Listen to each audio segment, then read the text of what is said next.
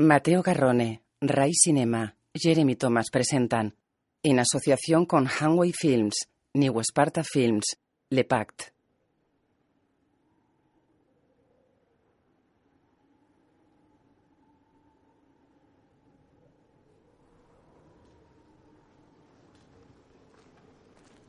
Una actriz ataviada con vestuario bufonesco camina por la plaza del Palacio de los Reyes de Longtrelis.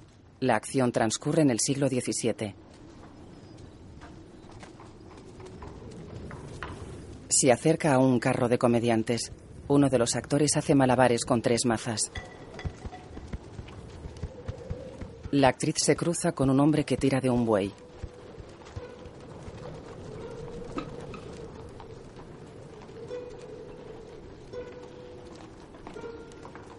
Pasa junto a dos llamas y deja atrás el carro de comediantes.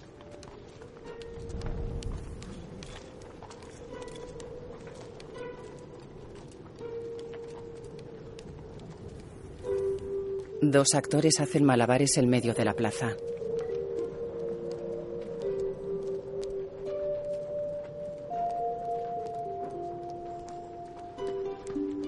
Una mujer maquilla a un joven que está sentado en la parte trasera del carro. Un actor de unos 50 años sale del carro. Observa una rueda. Un niño de la compañía sube a una escala que le conduce al techo del carro.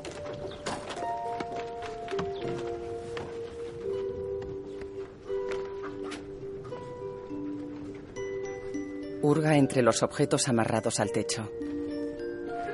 Varios enanos hacen una representación en un salón del palacio. El rey ríe sentado en el trono. La reina, interpretada por Salma Hayek, observa seria sentada junto a su marido. Un cómico enciende una antorcha que porta otro actor. Este entra en el salón del trono y lanza llamas por la boca. Junto a él entra un acróbata que realiza piruetas. Varios bufones hacen juegos cómicos. Uno llena de polvo al otro con un plumero. Los cortesanos ríen. La reina continúa seria. A su lado, el monarca ríe.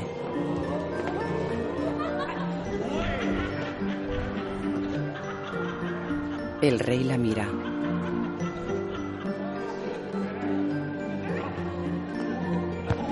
Un niño actor le da una patada en el culo al actor más mayor. Este se expresa con gestos y sonidos y persigue a los niños.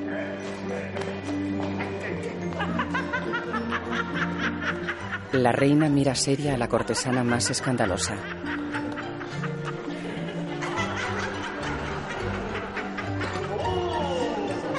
El actor cincuentón coge un cubo.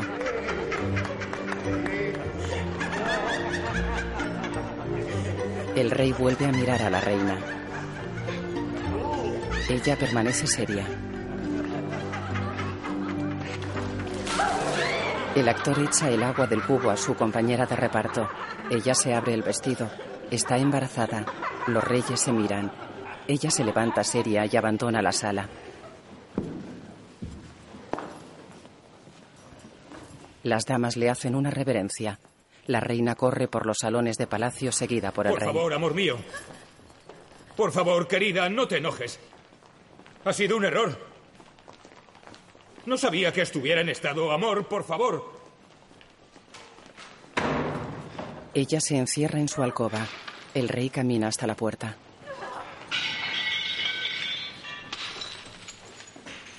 Indica con la mano a una doncella que se retire. Entra en la alcoba. Por favor, mi amor. En el suelo hay velas esparcidas, candelabros tirados y restos de vasijas. La reina llora arrodillada en el suelo y apoyada en la cama. El rey se arrodilla tras ella y le acaricia la espalda.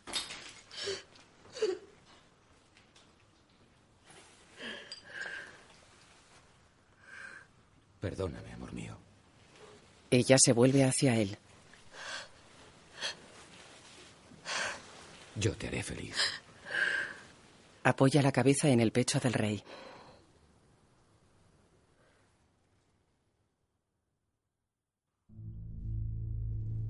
Por la noche, un hombre alto, ataviado con hábito negro y encapuchado, camina por la plaza del castillo hacia el palacio.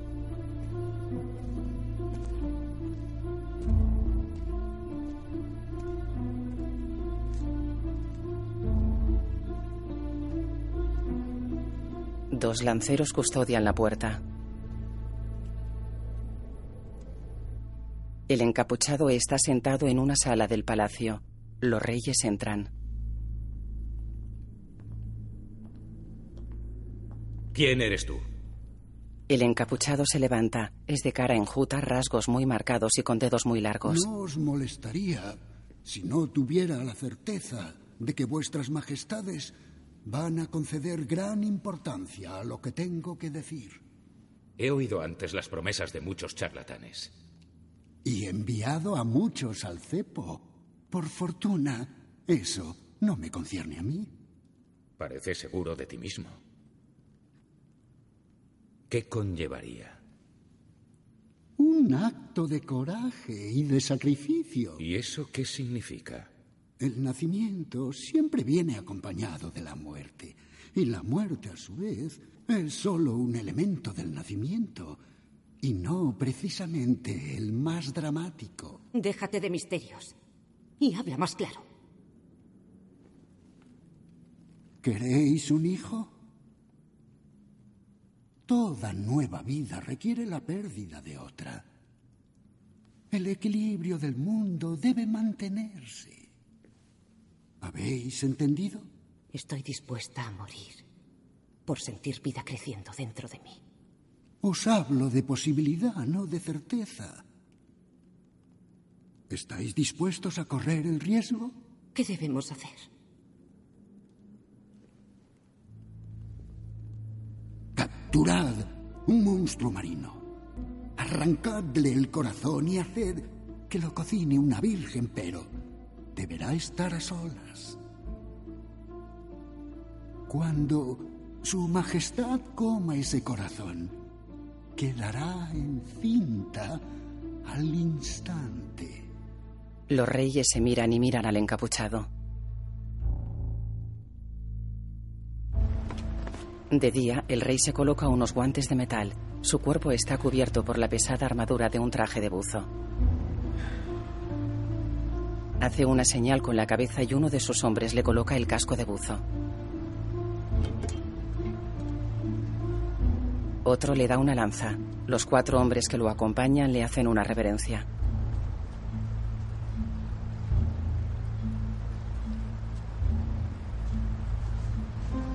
El rey se adentra en un brazo de mar que discurre entre las abruptas rocas de un acantilado. Camina con el agua por el pecho.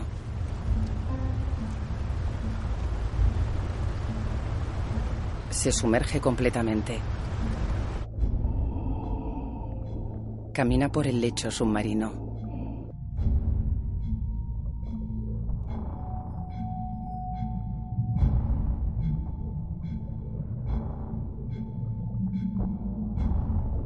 Se detiene ante un reptil blanco gigante que duerme en el fondo marino.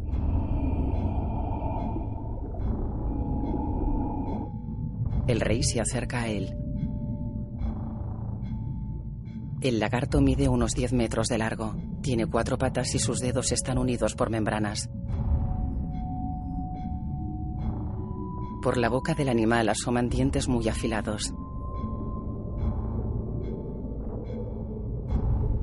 El rey se acerca al reptil despacio. La cabeza del monstruo se mueve al ritmo de su respiración.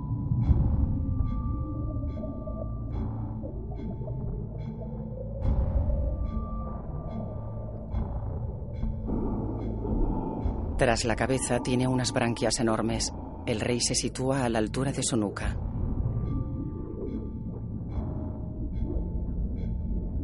Acaricia la lanza. La eleva y descarga una estocada sobre la nuca del animal. El animal golpea al rey con la cabeza.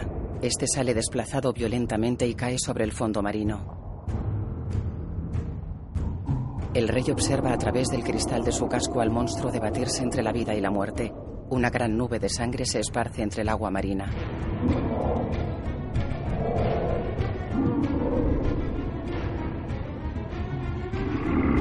La nube de sangre y arena limitan la visibilidad del rey.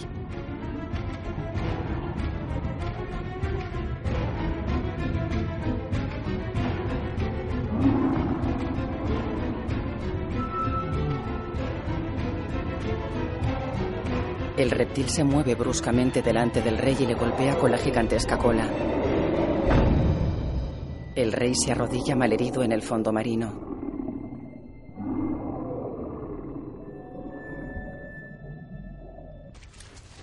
El reptil yace muerto boca arriba en la playa. La punta de la lanza sale por su mandíbula inferior. Un soldado del rey abre el pecho del monstruo con una espada.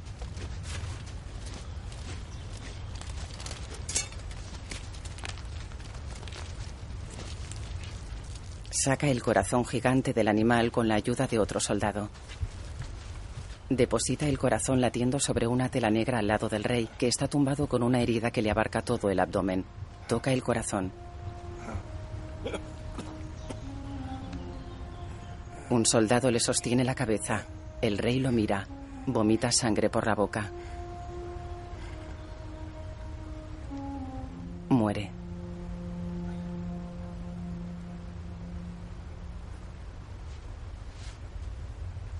El soldado deja la cabeza del monarca en el suelo.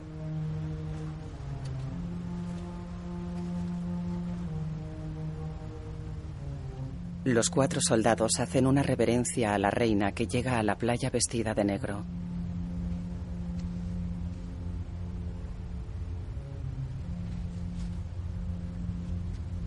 La reina se arrodilla y observa el gran corazón. Lo cubre con la tela negra y se lo lleva en brazos como si fuera un bebé.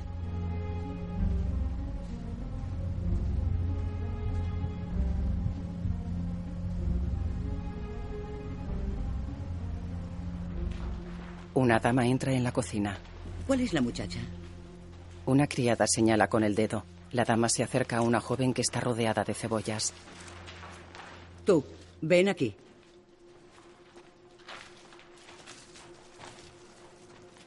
Sigue siendo virgen, ¿verdad? La joven asiente. Ven conmigo. La reina te necesita. ¡Deprisa! La dama se marcha seguida por la criada. La joven está sola en la cocina. Se acerca al corazón que continúa latiendo.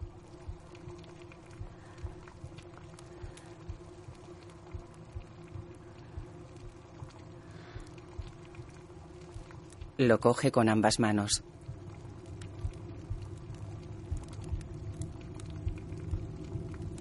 Lo echa en una olla con agua hirviendo.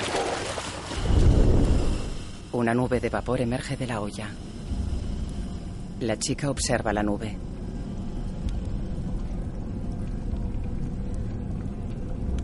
Se pasa el dorso de la mano por la frente. Comienza a respirar con dificultad.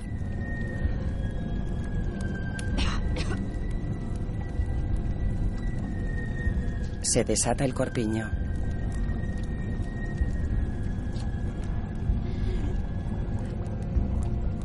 Se quita el mandil y se abre el vestido. Pone las manos en su abdomen y comienza a crecerle la barriga rápidamente.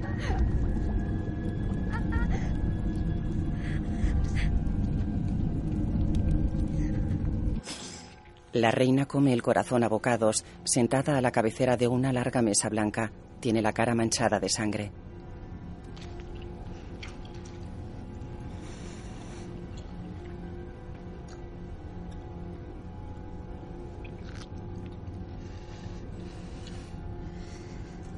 Coge un pedazo con la mano y se lo lleva a la boca.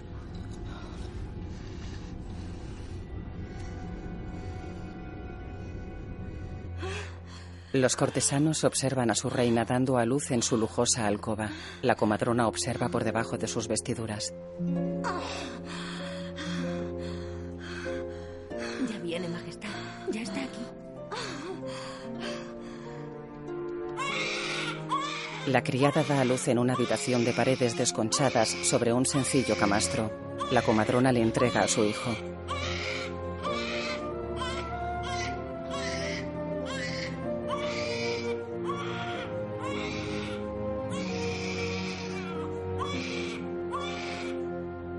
En la lujosa alcoba real, la reina tiene a su bebé en brazos. La reina sonríe. Lo mece. Una carroza escoltada por soldados a caballo cruza un puente romano. En la carroza van el rey de High Hills y un niño. ¿Qué ocurre? ¿Qué pasa? Le hace cosquillas. Escuchi, escuchi. Escuchi. Oh, oh. Escuchi, escuchi, escuchi. Escuchi, escuchi, escuchi. Oh. En otra carroza, dos mujeres con los pechos al descubierto se besan en la boca. Se muerden los pechos una a otra y siguen besándose.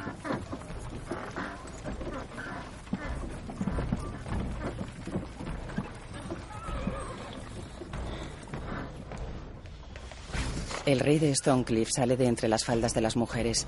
Ellas dejan de besarse. El rey aparta la cortina y mira por la ventana. Junto a ellos pasa un cortejo fúnebre. Una chica pone la capa al rey. Ellas recomponen sus vestimentas. El rey besa apasionadamente a las dos chicas.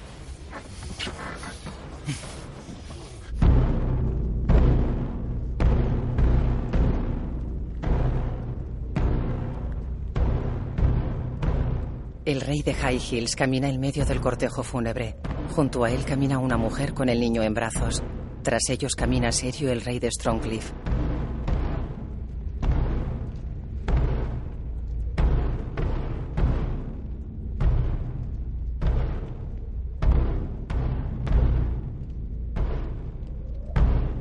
Los lugareños observan el paso del cortejo fúnebre sosteniendo antorchas. Cuatro hombres portan el cuerpo sin vida del rey de Longtrelis, ataviado con armadura de guerrero y con la corona en la cabeza. Tras ellos, cuatro hombres llevan a la reina en una silla cubierta. Ella lleva a su bebé en brazos.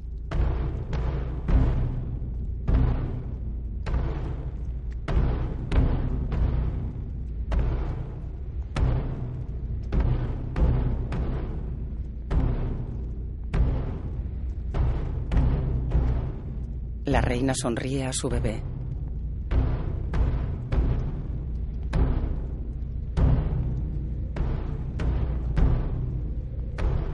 En la parte trasera del cortejo, la joven virgen camina con su bebé en brazos.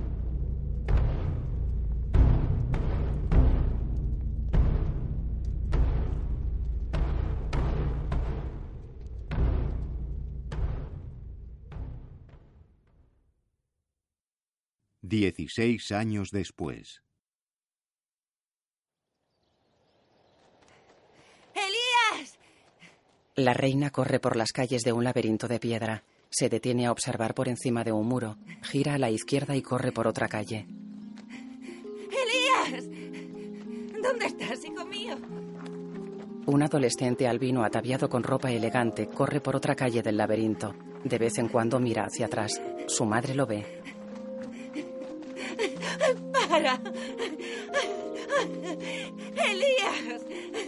La reina va ataviada con un vestido rojo y negro cuya falda arrastra por el suelo.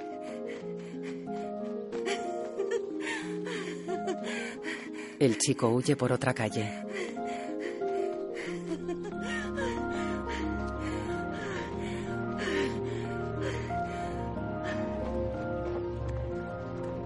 El adolescente se asoma por encima de un muro.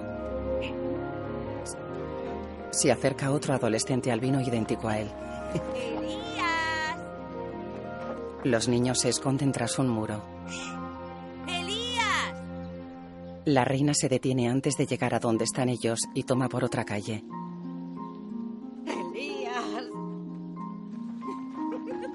Los niños se alejan agachados por una calle del laberinto.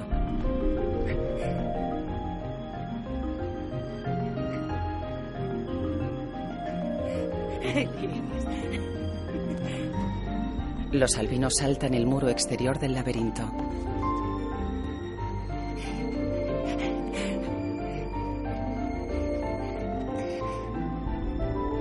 La reina llega a un callejón sin salida y mira seria a su alrededor. ¡Elías! ¡Elías! La reina está sola en medio del laberinto.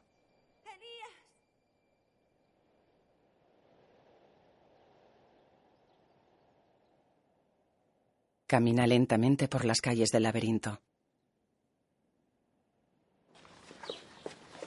Varias damas y cortesanos caminan rápidamente tras la reina por una terraza del palacio.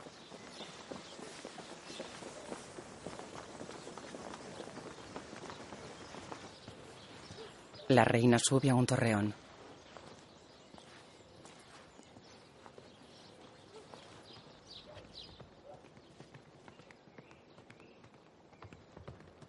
Ve a los albinos alejarse subidos en un caballo blanco. La reina los mira seria.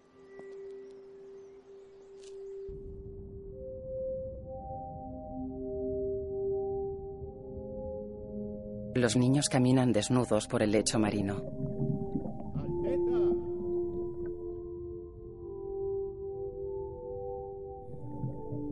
Se miran sonriendo.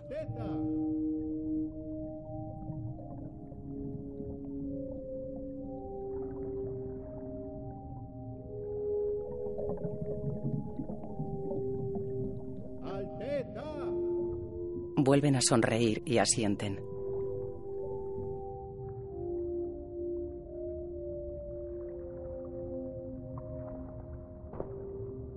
Bucean junto a las piernas de dos soldados que caminan por el lecho marino con el agua por la cintura.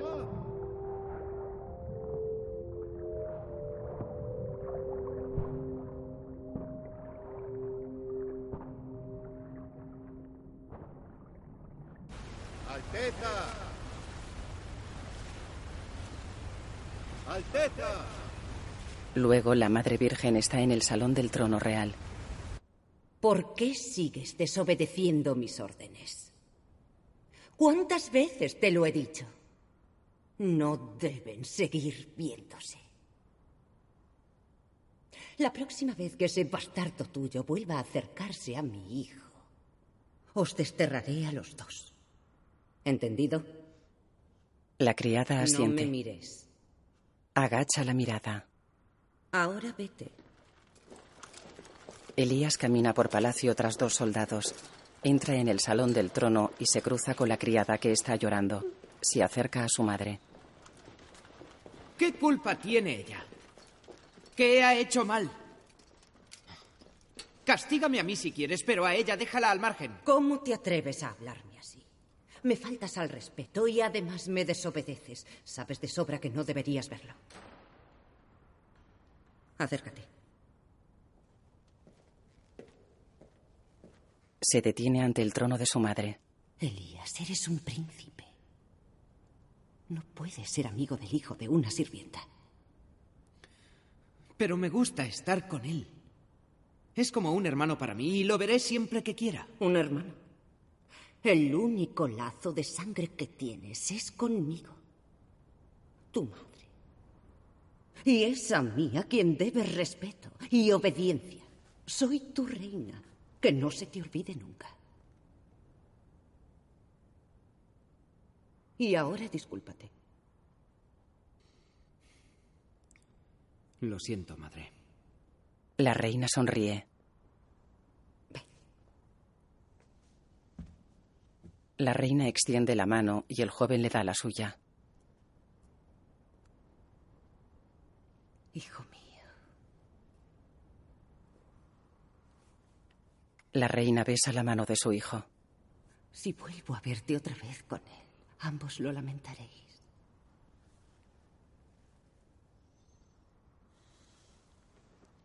El chico se retira.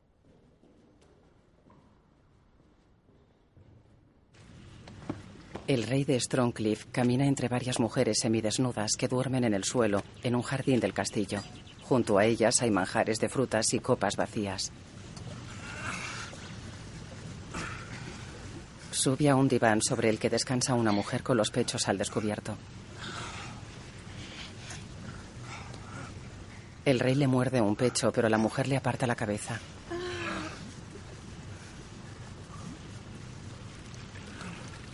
El rey baja del diván y mueve la cabeza de una chica que está dormida con el cuerpo sumergido en agua. La besa.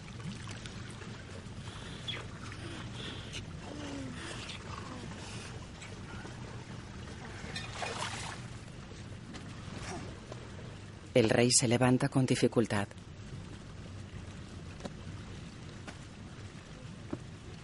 Golpea levemente con el pie a otra joven que duerme sobre almohadones. La chica se gira y sigue durmiendo. El rey da una patada a un pavo real.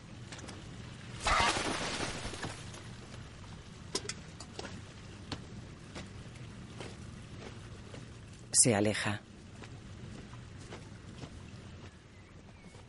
Camina dando tumbos por el castillo. Dos soldados hacen guardia en el adarve.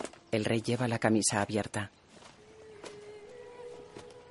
Escucha atento.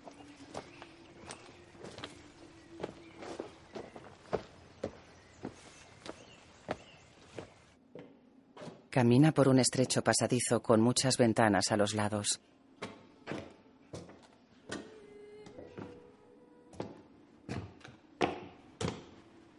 Mira por las ventanas del pasadizo.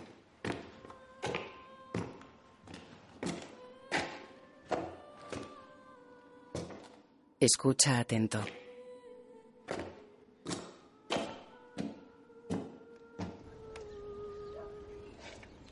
Se asoma a una ventana del castillo. ¿Quién canta con tan hermosa voz? Abajo hay una mujer junto a una casa. ¿Dónde te has ocultado todo este tiempo? ¿Cómo es posible que no te haya conocido? Que nunca te haya visto siquiera. ¿Qué edad tienes? ¿Diecisiete? ¿Dieciocho? La mujer entra en la casa. No te vayas, no te vayas, no, no te escondas. Quédate a la luz del sol, por favor. Quédate y dale calor a tu frío rey.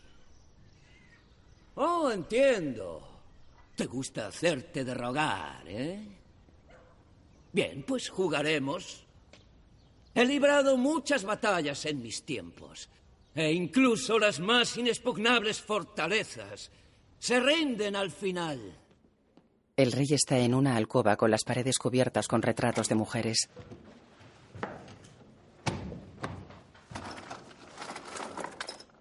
Busca entre las joyas de un cofre.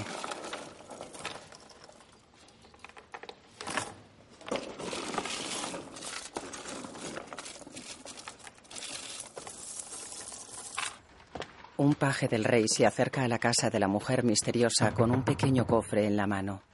¿Quién es? Traigo un regalo para ti, de tu rey. En la fachada de la casa se mueve una cuerda de la que cuelgan tejidos de varios colores mediante un mecanismo de poleas. Hay un cubo colgado de la cuerda.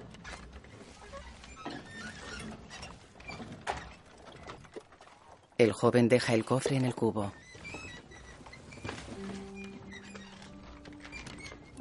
El cubo entra en la casa por una ventana. Una señora septuagenaria coge la cajita. ¿Qué es?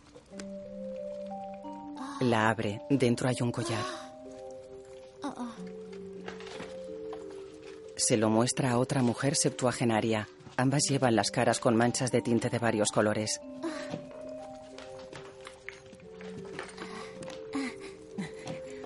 Es precioso. Déjame probarlo, Dora. Espera. Espera. Dora.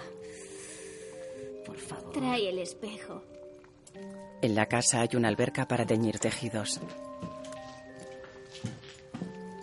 Dora se pone el collar por encima y se mira al espejo. La otra mujer intenta cogerlo. Quita. ¿No crees que deberíamos devolvérselo? ¿Al rey? No. ¿De qué nos sirve a nosotras? Para estar más guapas. ¿No crees? ¿Y quién nos va a ver? Siempre estamos aquí encerradas. Te veo yo. Tonta. Dora coloca el collar a su hermana. ¿Ves? Bueno, ya lo guardo yo. Mete el collar en el cofre.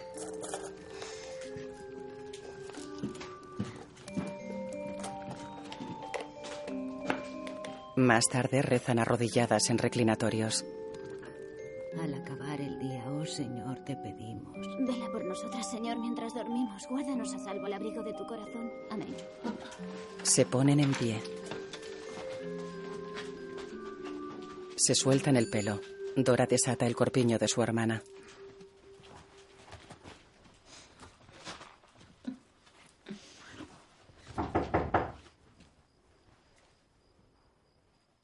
Se acercan a la puerta.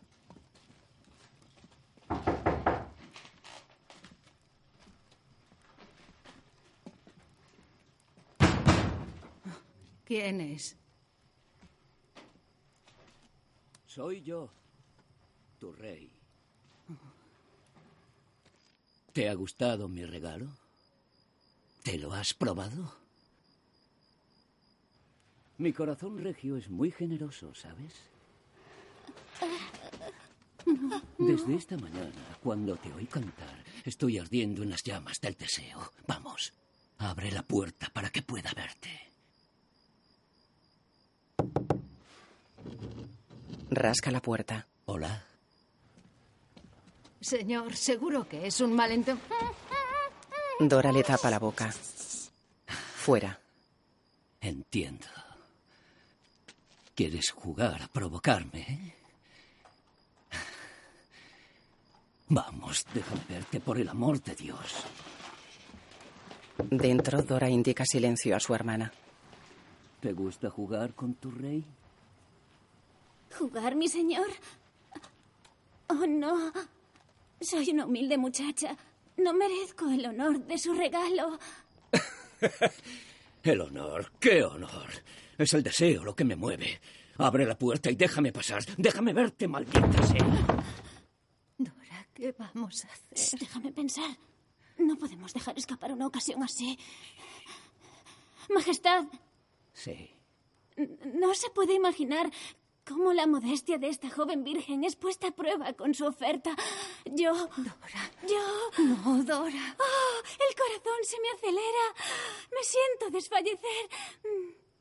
Pero todo lo que puedo prometerle hoy es esto.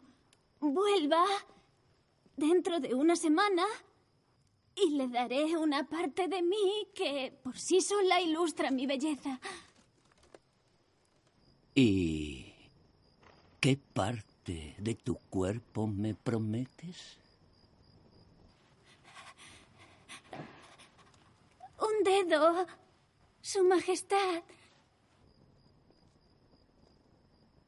Un dedo. Un dedo. Bueno, está bien, mi jazmín, mi flor de madre selva. Esperaré, pero volveré a admirar la octava maravilla del mundo, tu rosado dedo de doncella. Besa la puerta. Se va. ¿Qué vamos a hacer? Dora. Ya pensaremos algo. Se mira las manos.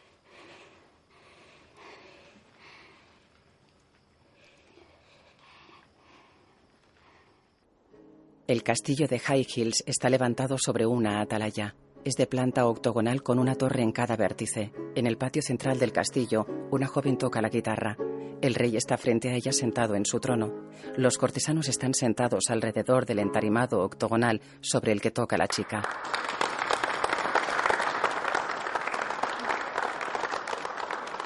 La chica mira al rey. La siguiente pieza la compuse yo misma, para mi padre, a quien se la dedico con todo mi amor. El rey sonríe. La la la la la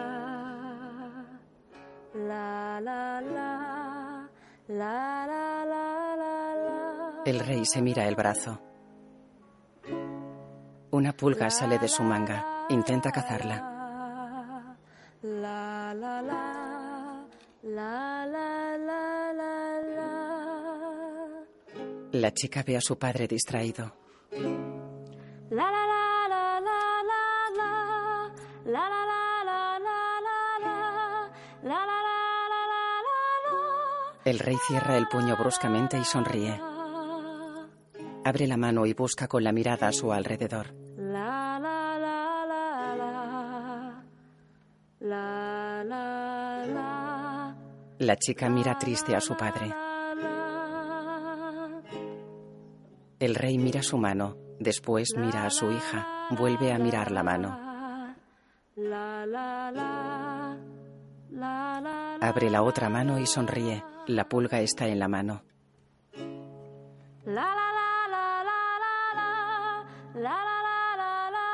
Se mira las dos manos.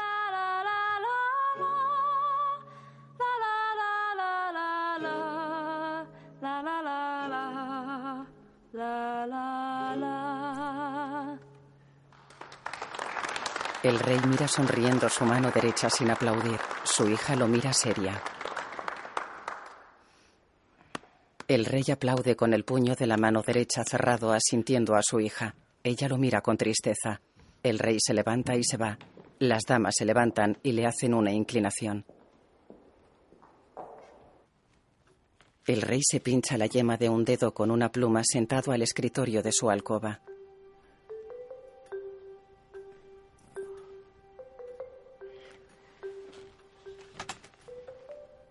Se mira el dedo a través de una lupa. Sonríe. La pulga camina sobre la yema de su dedo hasta la gota de sangre que emana de él. Deja la lupa.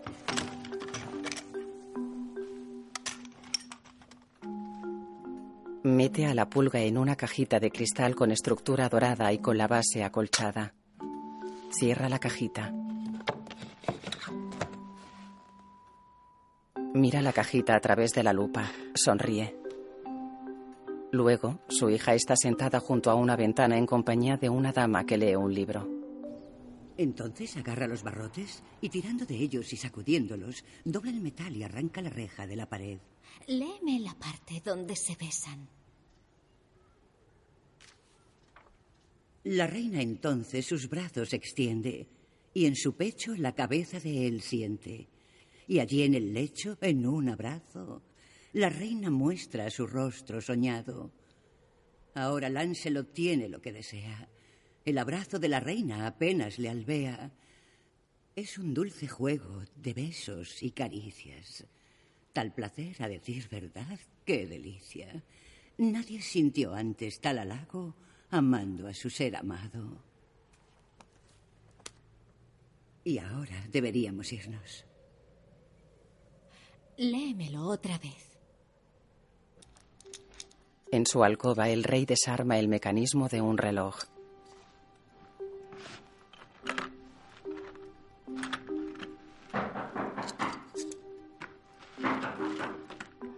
Majestad. Sí. Unos documentos para firmar. Después, después. Disculpe, Majestad, pero es urgente. La gente quiere que se le pague. Menuda urgencia. Encuentra una pieza y sonríe. El rey observa a la pulga tirando de una pequeña carroza fabricada con las piezas de la maquinaria de un reloj.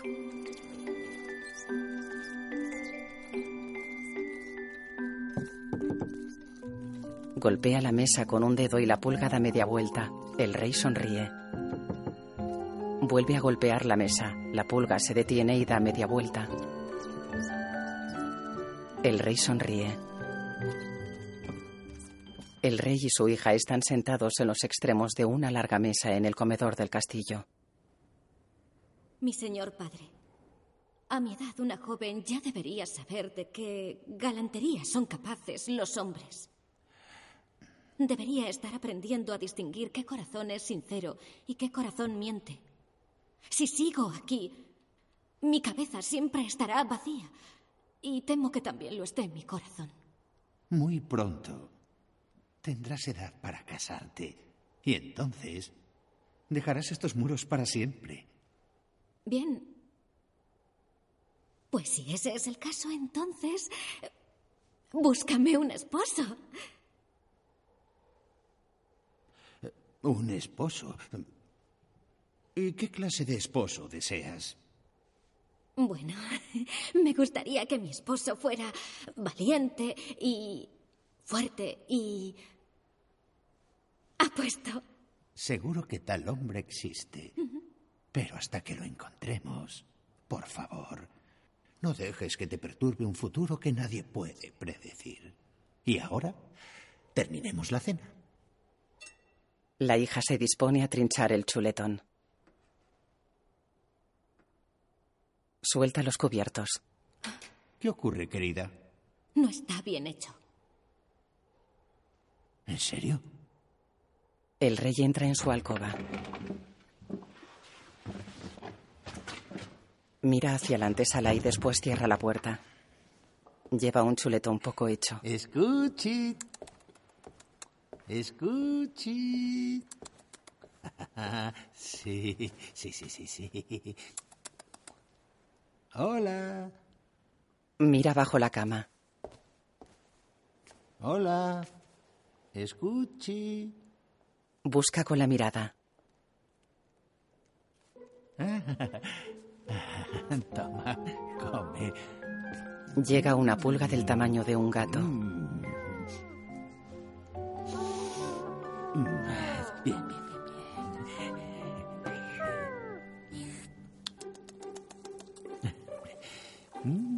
La pulga se come el chuletón. El rey mira hacia los lados y después observa al bicho sonriendo. Lo acaricia.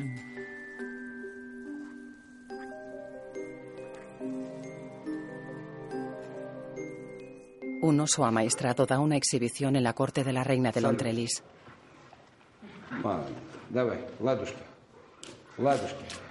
El oso aplaude.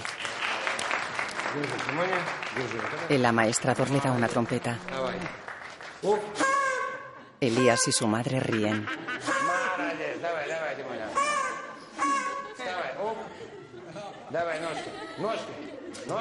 El oso baila mientras toca la trompeta.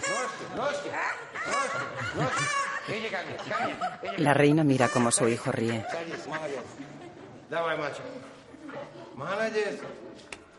El oso hace girar un hula hoop con su cuerpo. La reina y su hijo se miran riendo.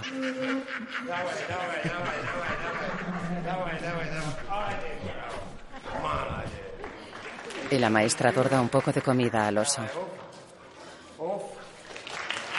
El animal se pone en pie, pone el brazo sobre el hombro de su amo y saluda al público.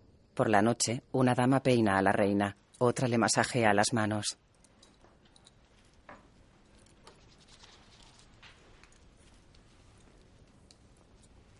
La reina se huele la mano.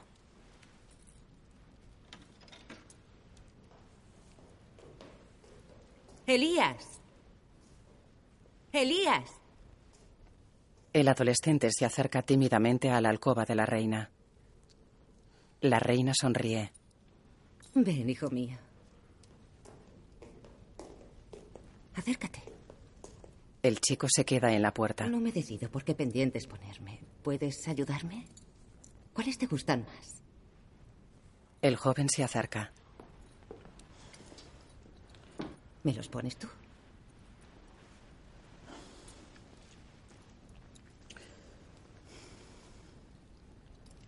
Pone un pendiente a su madre. ¿Has estudiado la lección? Sí, antes.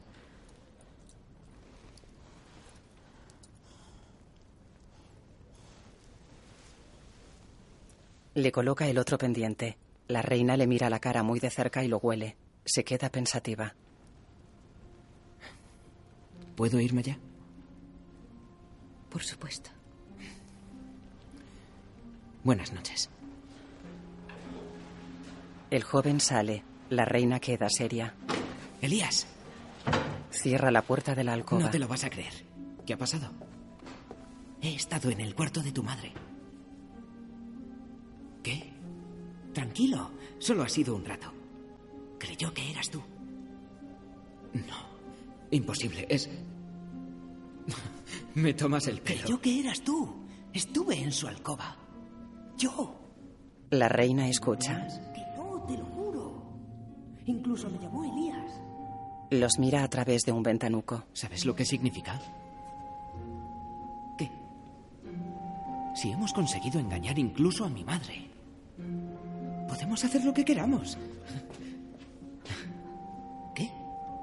Pronto cumpliré los 18.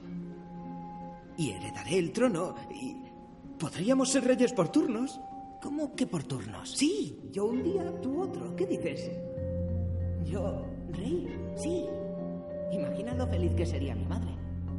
Podrías hacer lo que quisieras. Tal vez podría hacerla noble. Y así podría tener un pequeño castillo. Seremos reyes. No tendremos que obedecer a nadie. Podríamos tener todo lo que deseara. Todo. Es perfecto. Pero esto tiene que ser un secreto. Sí, sí, entre tú y yo. Nadie debe saberlo. No. ¿Quién es? Soy yo, tu madre. Los chicos se miran. ¡Un momento!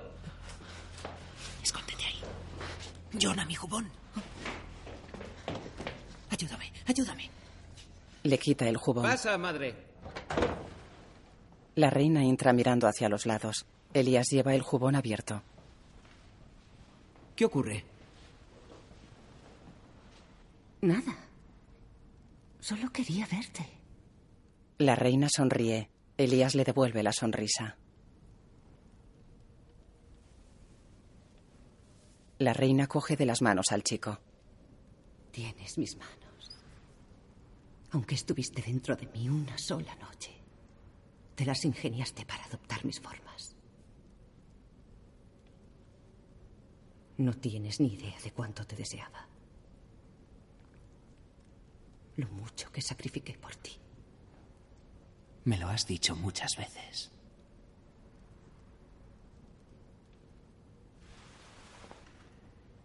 Nadie te querrá nunca como yo.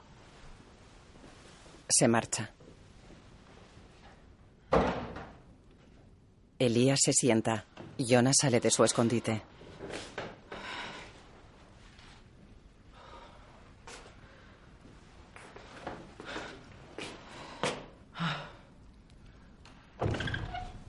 Elías entrega una antorcha a Jonah. ¿Te veo mañana? Sí.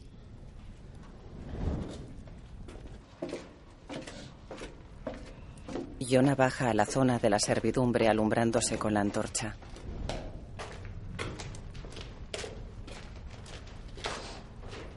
Camina por un pasillo. Entra en una despensa en la que hay animales muertos colgados del techo.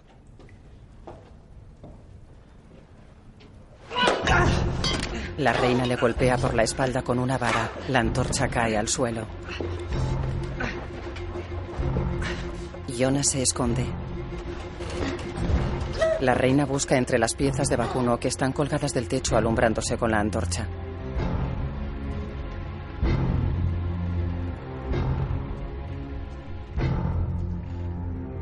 Jonah está escondido tras los costillares de dos vacas. Se toca la herida que tiene en la cabeza.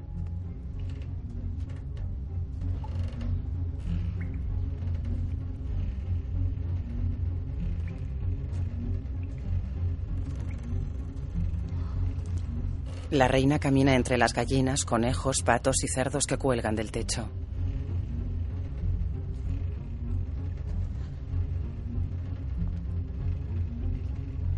La antorcha de la reina ilumina la cara de Jonah.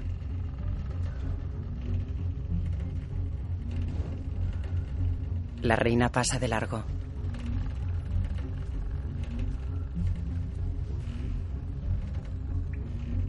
Jonah la observa tras el costillar de una vaca.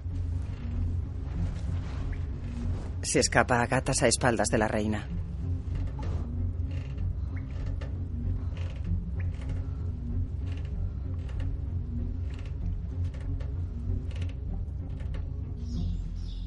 De día, un hombre retrata a la reina y a Elías. Ella está seria, sentada, y él de pie con una mano en el hombro de su madre. Ella le coge la mano.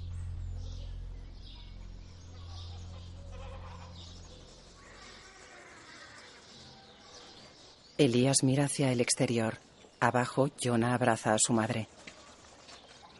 Alteza, por favor. Elías recupera la posición. Vuelve a mirar hacia el exterior. Jonah se marcha a lomos de un caballo despidiéndose de su madre. Elías se marcha. Alteza. Llega junto a Jonah. ¿Qué haces? ¿A dónde vas? Jonah le ignora. Jonah. ¿Qué haces? Jonah. ¿Por qué te vas? Tengo que irme. Elías camina junto a ¿Por él. qué? ¿Qué ha pasado? Tengo que hacerlo, amigo. Por favor, no preguntes más. Pero no puedes marcharte así. Elías, está decidido. No tengo elección. Por favor, cuídate. Y no me olvides. Pero... ¡No! No, yo, so- yo soy tu rey y te ordeno que te quedes. Jonah desmonta bajo un árbol de raíces aéreas. Ven. Mira. Se acercan al árbol. Clava un cuchillo en una raíz.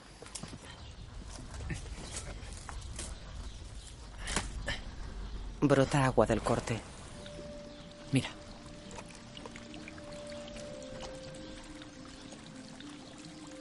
Ven a este manantial cada día. Aquí verás el fluir de mi vida. Si el agua fluye limpia, sabrás que mi vida es limpia y serena. Si fluye turbia, sabrás que tengo problemas. Pero si se seca, sabrás que habré llegado a mi fin. Acaricia la mano de Elías y se acerca al caballo. Monta.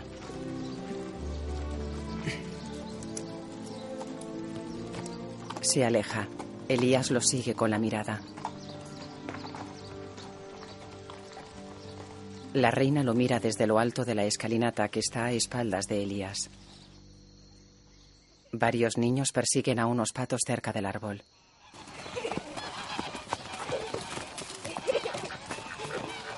Cogen varios patos.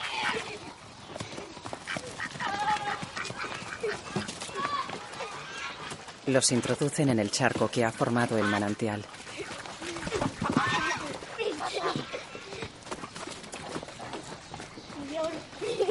Elías baja corriendo la escalinata. ¡Vosotros! ¡Parad, venga! ¡Largaos de aquí! ¡Fuera! Saca un pato del manantial. Remueve el agua. Acaricia el chorro que brota del árbol.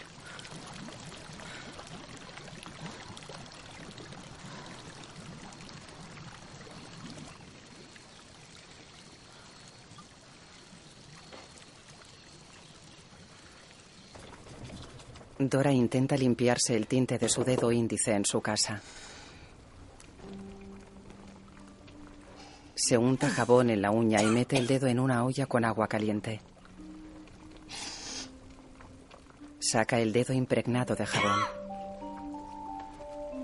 Lo envuelve con una venda de tela.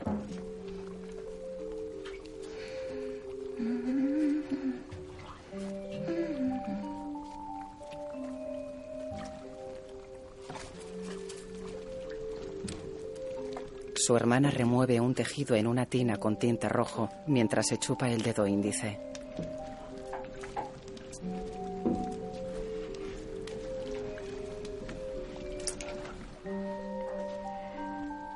Dora se quita la venda del dedo.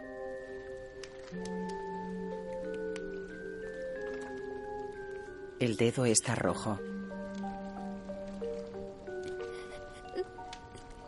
Llora.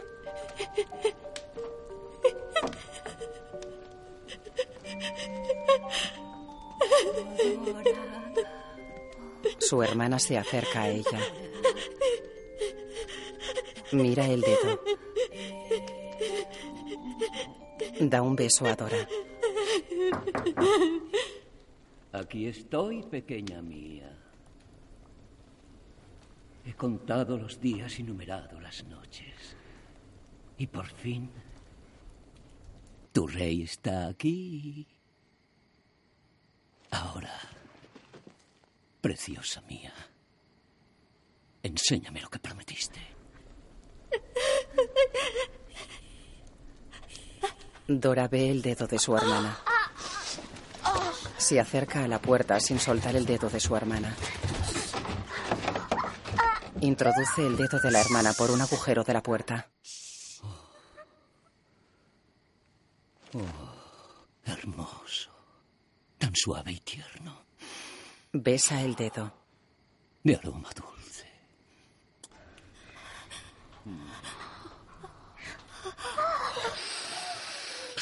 Lo chupa y acaricia. Y ahora, mi corazón, que me has enseñado tu precioso dedo. Enséñame el resto. Enséñame tu rostro. Enséñame tu boca, tu cuello, para poder besarlo, por favor. El rey agarra el dedo con fuerza. Bien. La cortesía me obliga a pedirte algo que podría tomar libremente, sin pretexto alguno. Soy tu rey. No lo olvides. Su Majestad, mi regio señor, ya que se ha dignado a rebajarse, abandonando sus nobles aposentos para venir a esta humilde pocilga, no seré yo la que se oponga a la voluntad de tan grande rey. Por tanto, estoy dispuesta y deseosa de acceder a sus deseos. Solo sería posible pedirle un pequeño favor. Por supuesto. Quiero ser recibida en su lecho en la oscuridad de la noche sin vela alguna, porque mi corazón no podría soportar que me viera desnuda. Retira el dedo. Ángel mío, por supuesto. Como tú desees. La hermana restriega el dedo en el vestido de Dora.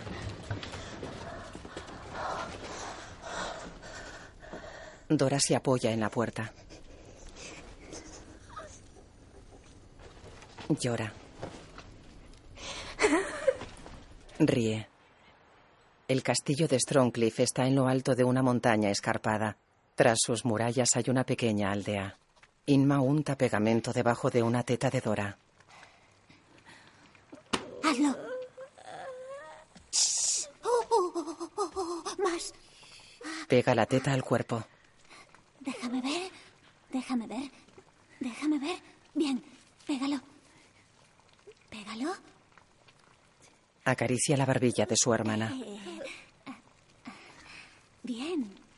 Bien. Agarra un pliegue de la espalda. Ahora el otro lado. Shh. ¡Cállate, Inma!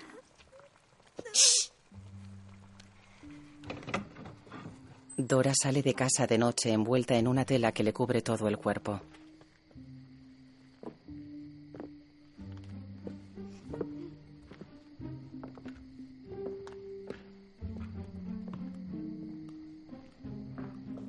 El paje del rey camina delante de ella por un pasillo del castillo apagando los velones.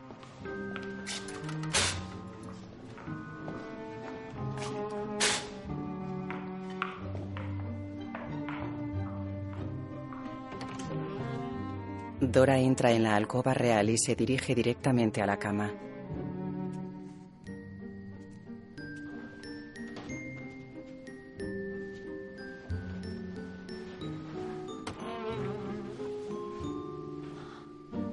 Se despoja de la tela y se mete en la cama desnuda.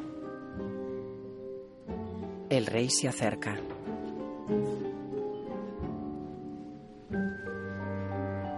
Se quita la bata y se mete desnudo en la cama. Inma reza en el reclinatorio de su casa. Guárdanos al abrigo de tu corazón por siempre. Perdona todos nuestros pecados, oh mi Señor. Está tumbada en la cama con los ojos abiertos.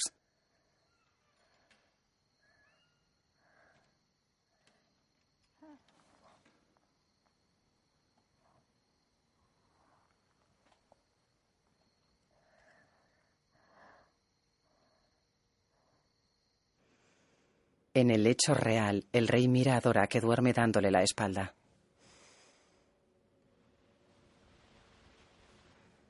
Se levanta de la cama.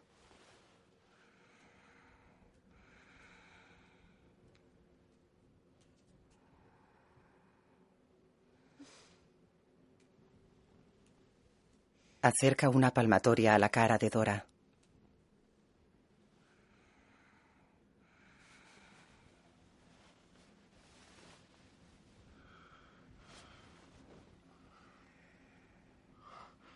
Ve el rostro de la anciana.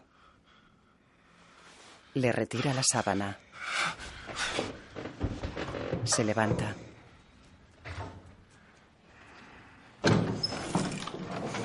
Abre la cortina. ¡Guardias! ¡Guardias! ¡Guardias! ¡Guardias! Usted me requirió, Majestad. ¡Silencio! ¡Me has engañado, bruja! ¡Arrojadla! Abre la ventana. ¡Arrojadla! ¡Vamos, arrojadla! No. Usted me pidió que viniera. No. Dos guardias la cogen en brazos. La arrojan por la ventana envuelta en la sábana. El rey sufre arcadas. La sábana se engancha entre las ramas de los árboles y Dora queda colgando a un metro del suelo. Intenta salir de la sábana.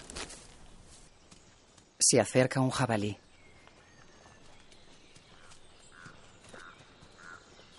Una mujer mayor camina envuelta en una tela negra. Viste ropa de cuero y se ayuda de un palo para caminar.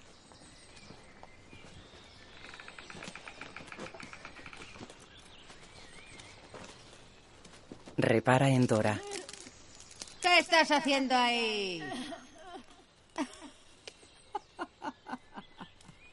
No sé de qué te ríes. No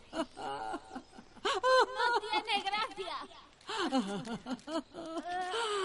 Ayúdame a bajar. Sí, sí, sí, ahora te ayuda a bajar. Sube hasta donde se encuentra Dora.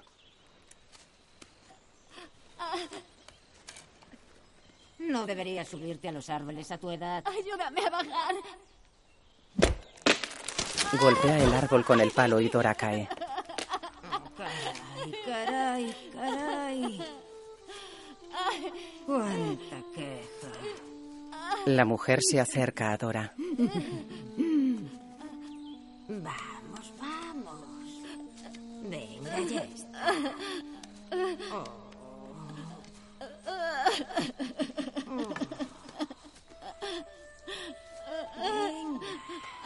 Se arrodilla junto a ella y se retira del hombro el tirante de su vestido. Vamos allá.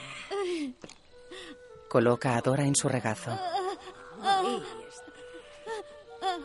Así. Así. Vamos. Vamos. Ya está. Eso es. Le da de mamar mientras la mece. Todo esto se te pasará. Vamos. Vamos.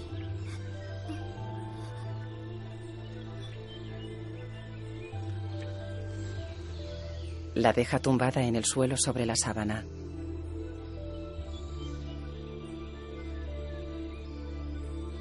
La piel de Dora rejuvenece.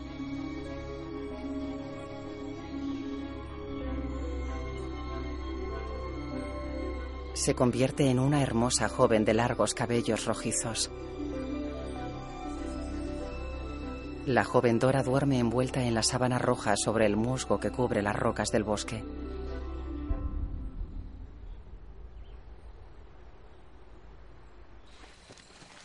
El rey camina por el bosque escopeta en mano, seguido por tres guardias y el paje.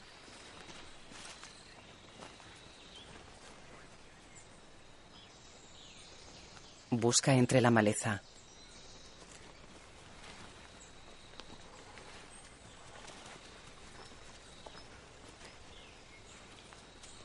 Descubre un jabalí y pide silencio a sus hombres.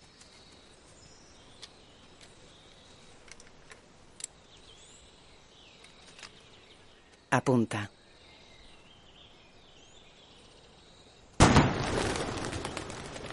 El jabalí huye. El rey y sus hombres corren tras él.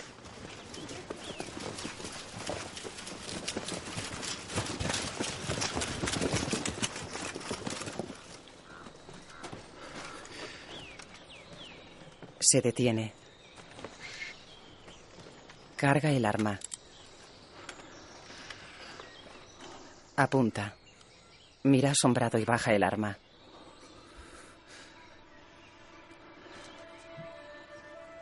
Una joven se mira las manos.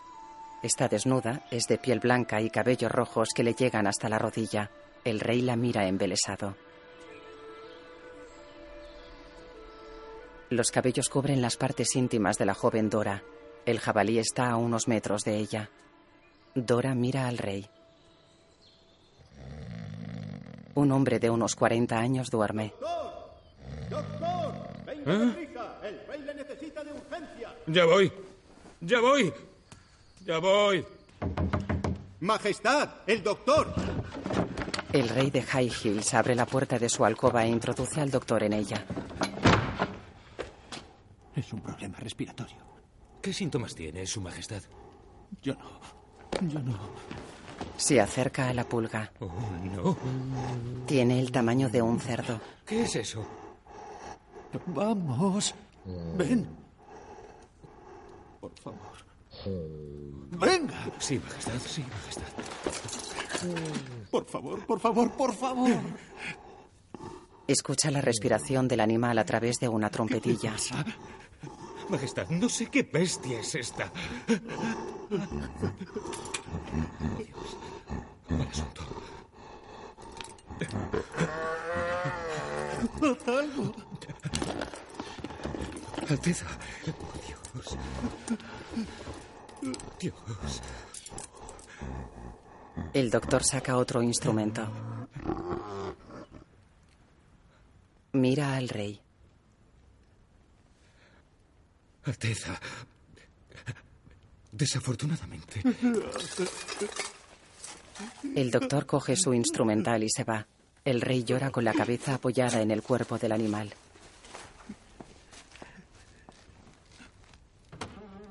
Doctor. ¿No le dirás a nadie lo que has visto aquí esta noche? No, Majestad. A nadie.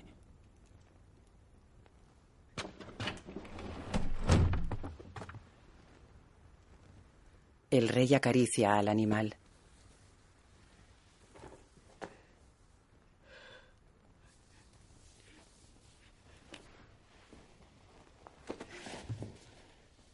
Se tumba junto a él.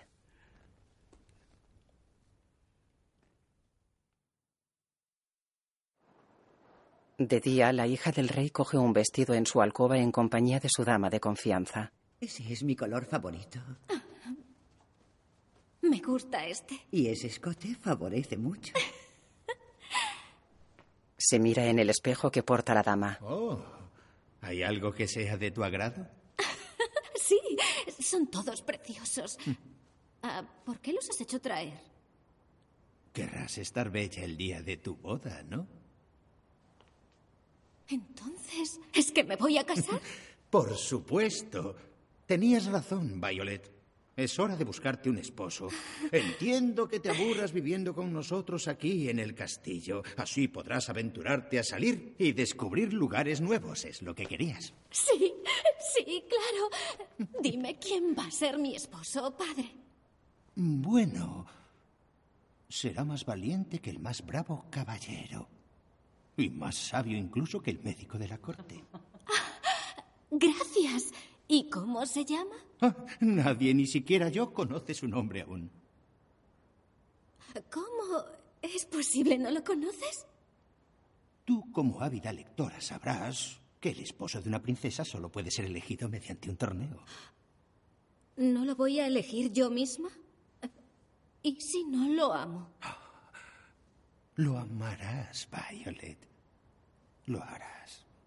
Claro que es posible que ningún pretendiente pase la prueba. Sale de la alcoba. ¿Y entonces qué haré? Bueno, entonces El destino habrá decidido que vivas un poco más con tu viejo padre. A uno de sus hombres. Una veintena de hombres están al fondo de una gran sala. Un hombre bizco se acerca al trono y hace una reverencia al rey y a su hija. Se detiene al lado de la piel de la pulga que está colgada de una estructura de madera. El hombre toca la piel y la observa detenidamente.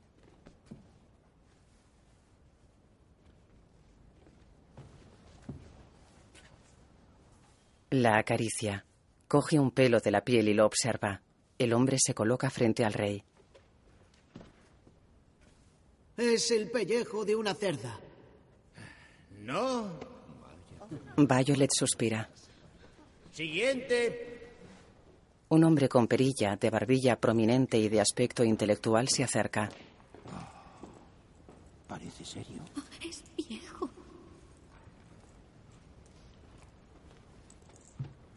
Analiza la piel con una lupa. El rey le observa sonriendo. Violet lo mira preocupada. Berrus singularis silvanum. Violet mira a su padre. No. Violet suspira. Berrus singularis silvanum, no. Siguiente. Se acerca un joven apuesto. El rey mira a su hija. Violet sonríe. El joven hace una reverencia.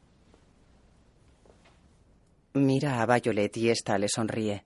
La chica mira a su padre con complicidad. Oh, un momento. ¿Qué pasa? Por favor, me muero por saberlo. Dime a qué animal pertenece esa piel extraña. No, está prohibido. No se lo diré a nadie. Imposible. Soy tu hija. Está bien, no puedo negarte nada. Acerca la cara a su hija. Mira, qué bestia pertenece esa piel. Sí. Es la piel de una pulga. Violet se queda extrañada.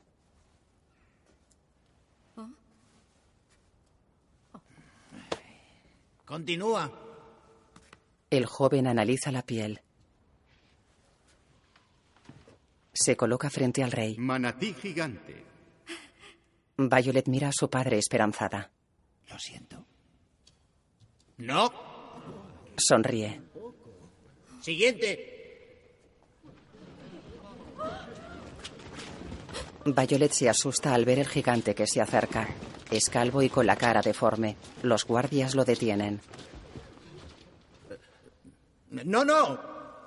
Todo el mundo tiene derecho a intentarlo. Tranquila.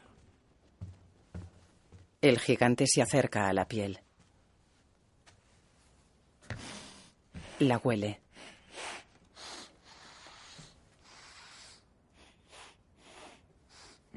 El rey mira sonriendo. El gigante mira al rey.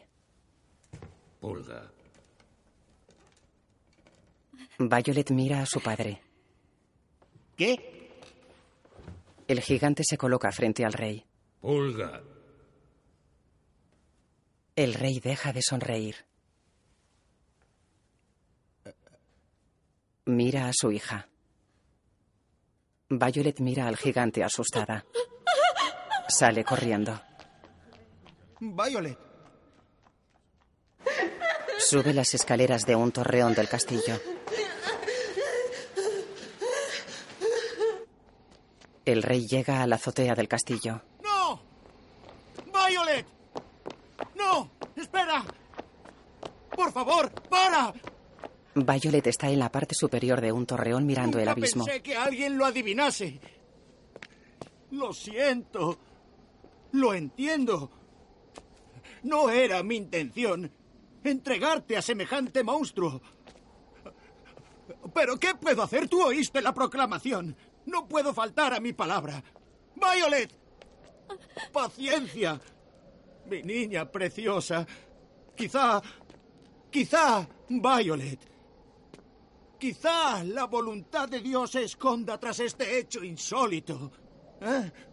Sé, sé que estás asustada, pero... Mi corazón me dice que encontrarás la fuerza para ser feliz. ¿Feliz? Intentaste engañarme con tus palabras, padre. ¿Tu corazón te dice? Tú no tienes de eso. ¡Silencio! Olvidas los deberes y obligaciones de un rey. Tú no eres rey. Ni siquiera eres un hombre. Ni una bestia. Las bestias, al menos, quieren a su progenie. Intentan protegerla. Pero tú no. No soy nada para ti. Ojalá mi madre me hubiera estrangulado en la cuna en vez de dejarme en tus manos. ¡Silencio! Todo lo que yo haga estará bien. Nadie tiene derecho a cuestionar mi voluntad, y menos mi hija.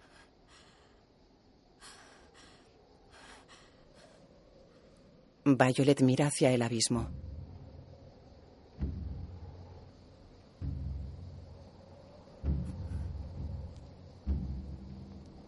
Baja de la zona más alta del torreón. No temas. Tus obligaciones serán respetadas. Nadie podrá decir nunca que el rey no cumplió su palabra. Se aleja. El gigante espera en la puerta del castillo.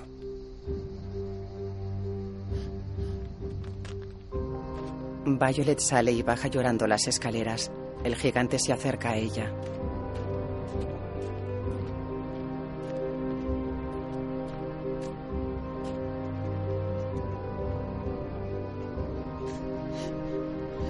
El gigante le ofrece la mano.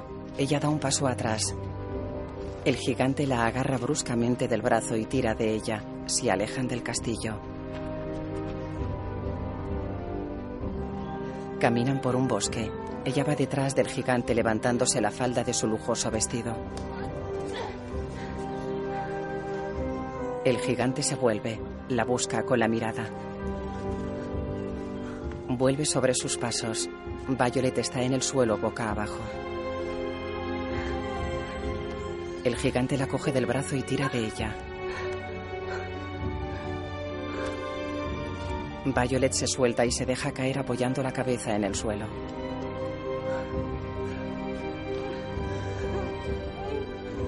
El gigante le señala su hombro derecho.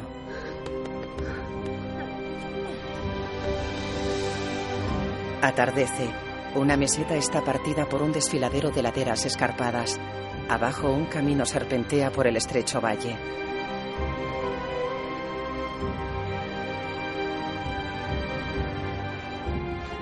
El gigante sube una ladera escarpada con Violet a sus espaldas y agarrada a su cuello.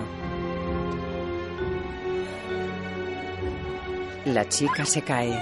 El gigante la agarra del brazo.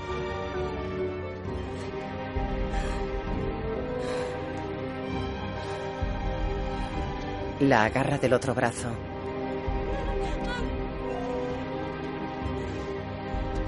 Sigue la escalada tirando de ella.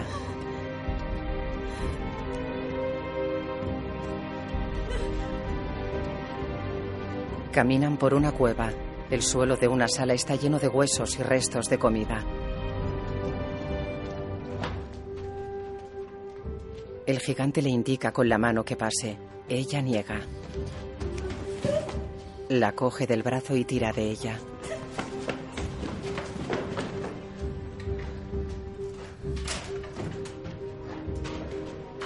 El monstruo desplaza los huesos de una parte del suelo. Señala el espacio despejado. Se acerca a Violet. Ella se va a un rincón de la cueva.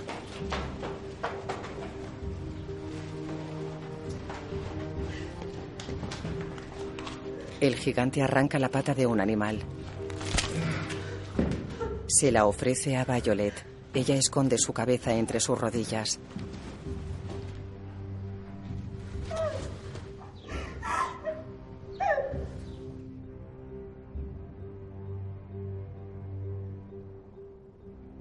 Al anochecer, Violet está sentada en un recodo de la montaña junto a la entrada de la cueva con cara triste.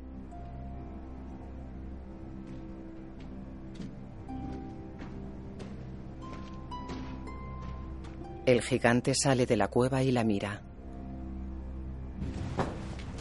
Tira de ella dentro de la cueva. Por favor. La pone boca arriba encima de una roca y se echa sobre ella. En el palacio de Longtrelis brota sangre de la raíz del árbol. Elías cabalga por un bosque.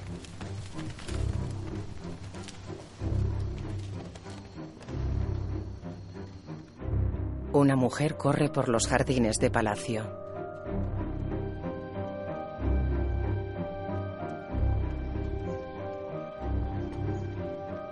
Sube la escalinata cercana al árbol.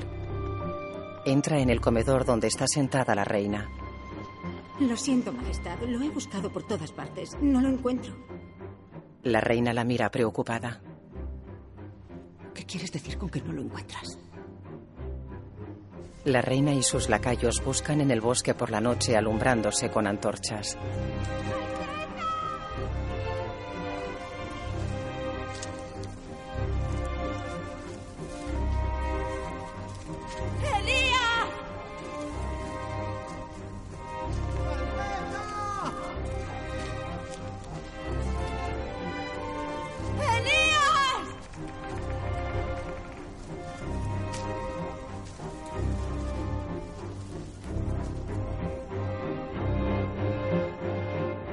Panorámica diurna de un pueblo construido sobre una atalaya. Una mujer limpia la ropa en la fuente de una plaza.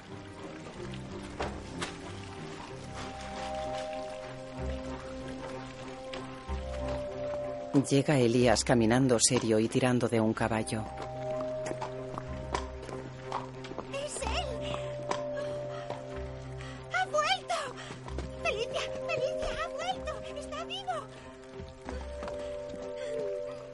Sale una joven de una casa. Se acerca a él. ¡Jonah, amor mío! ¡Jonah! Lo abraza. Elías está serio. Sabíamos que volverías. No tienes idea de cuánto te hemos buscado. Le vuelve a abrazar.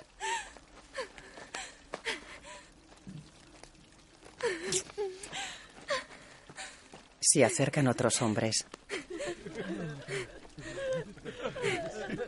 Lo abrazan. La joven le vuelve a abrazar. ¿Cuánto tiempo ha pasado? Lo, lo, lo siento, no lo recuerdo. Cinco días. Desapareciste cinco días. ¿A dónde fui?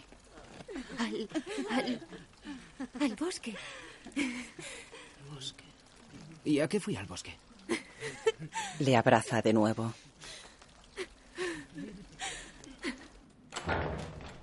La reina de Longtrelis abre una puerta. El encapuchado está frente a ella. Buscando a su amigo, quisiste separar lo que es inseparable. Quiero que mi hijo vuelva. Bien, te voy a repetir lo que ya te dije. Cada deseo, cada acción se corresponde con otra. Un deseo violento como el tuyo solo puede ser satisfecho con violencia. Y tendrá un precio. Sabes que estoy dispuesta a pagarlo. Él sonríe, da media vuelta y camina. La reina lo sigue.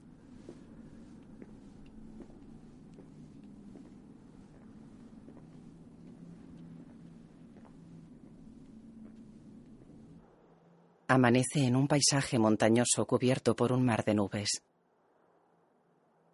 Elías camina por el bosque. ¡Jonah! Sube una zona escarpada cubierta por la vegetación. ¡Jonah! ¿Puedes oírme? Se asoma a un precipicio y caen dos piedras. ¡Jonah! Se aleja. Jonah está malherido en una cornisa de la ladera de una montaña rocosa. Se incorpora levemente. Mira tras él. Tiene una pierna rota. ¡Eh! ¡Ayuda! ¡Estoy aquí! ¡Ayúdame! Está en el interior de una cueva de gran altura. La luz entra por un agujero del techo. ¡Ayuda!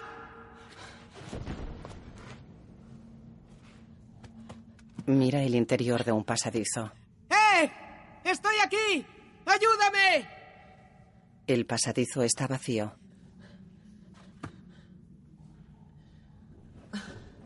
Un ave vuela a su espalda. Mira hacia la gruta. ¡Eh!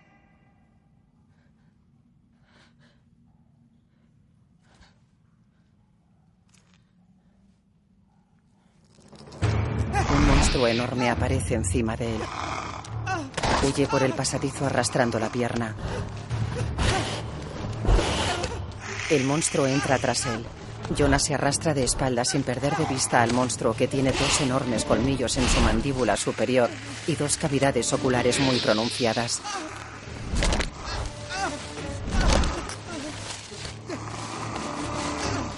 El monstruo intenta golpearle con un brazo. Jonah evita el zarpazo. Mira hacia el interior del pasadizo. ¡Ayuda! Le ataca con el estilete que tiene al final del brazo. Jonah esquiva los golpes. ¡Ayuda! ¡Socorro! ¡Ya voy! ¡Ayúdame! ¡Rápido! ¡Ayúdame! ¡Ya estoy aquí! Baja por el pasadizo. Tira de él. ¡Oh, Dios mío!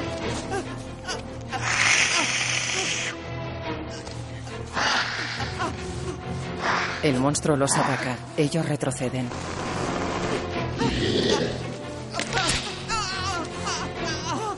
Elías protege con su cuerpo a Jonah. El monstruo se detiene ante Elías. Lo mira. Elías clava un cuchillo al monstruo. El animal cae al suelo gravemente herido. Los chicos observan cómo agoniza.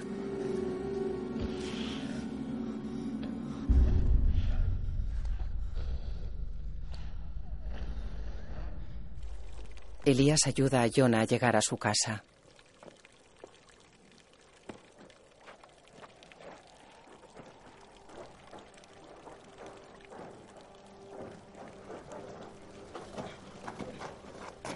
Lo deja apoyado en la pared de la casa.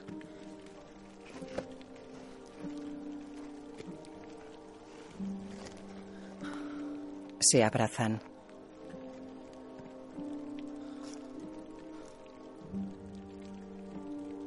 Lo apoya de nuevo en la pared. Elías se aleja. Jonah llama a la puerta. Elías mira a Jonah y sigue caminando. Felicia sale de la casa. Abraza a Jonah. Elías se detiene a mirarlos.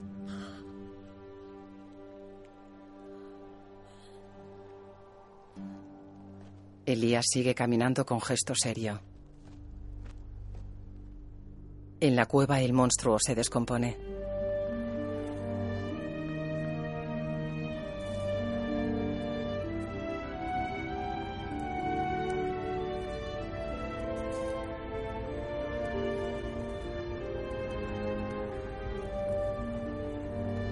Bajo sus cenizas aparece el cadáver de la reina de Longtrelis.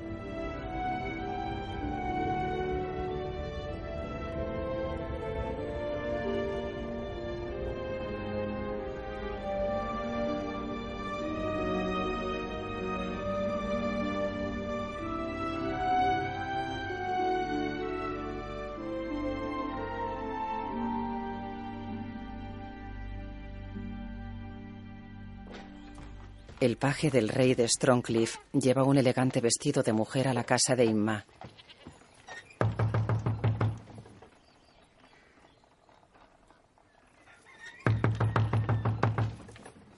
Inma abre la puerta. Una invitación a la boda del rey. Le da el vestido a Inma. ¿Quién me la envía? La futura reina. Deja un sobre lacrado encima del vestido. Inma sonríe. Dora. Camina por la casa con el vestido en brazos sonriendo.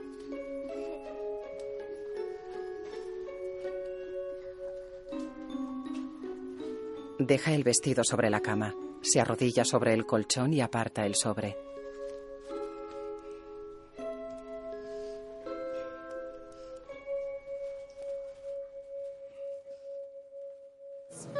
Inma camina con andares poco elegantes por los pasillos de la corte tras dos cardenales, ataviada con el vestido que le dio el paje.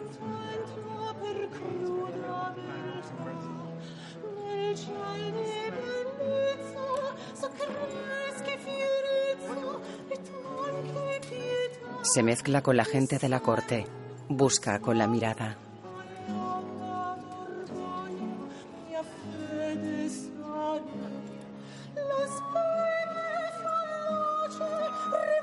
El cantante es un castrato de unos 40 años.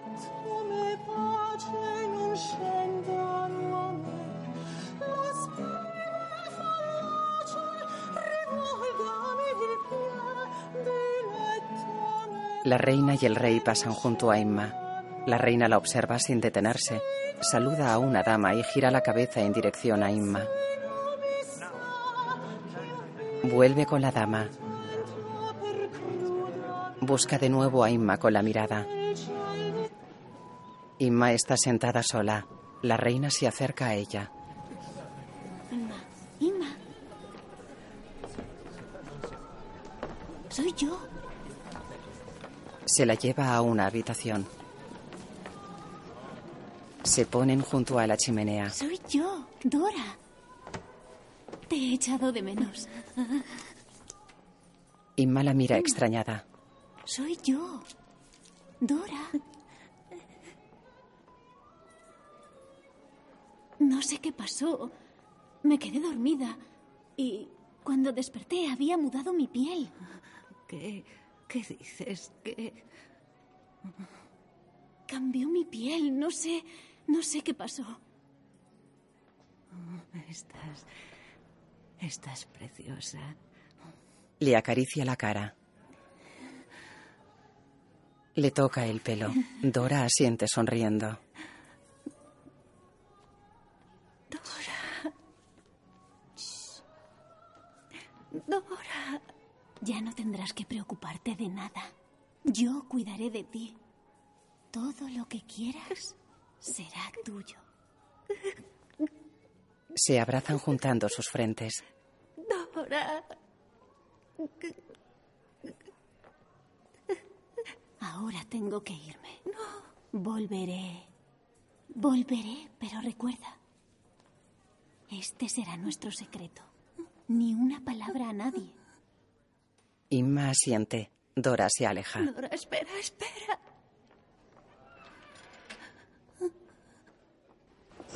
La reina camina de la mano del rey. Los cortesanos hacen una reverencia a su paso. Inma camina sonriendo tras las damas que escoltan a los reyes.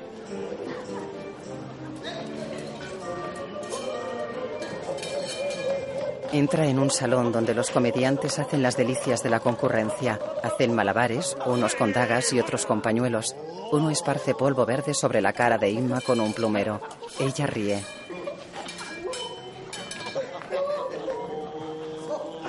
Observa al que hace malabares con los pañuelos. Abandona a los comediantes y sigue caminando por palacio. Se acerca a un cardenal.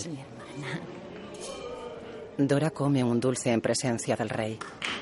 El rey aplaude secundado por los cortesanos y su paje. Inma sonríe. El rey come un dulce. Después invita a comer a la concurrencia.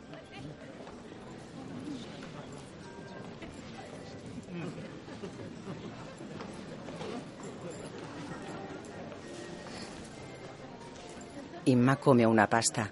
Después coge un buñuelo. El paje está con Inma en una sala. Llega la reina acompañada de un sirviente. No, no, no, yo. Yo tengo que quedarme aquí con mi hermana. Sí, sí, seguro que es su hermana.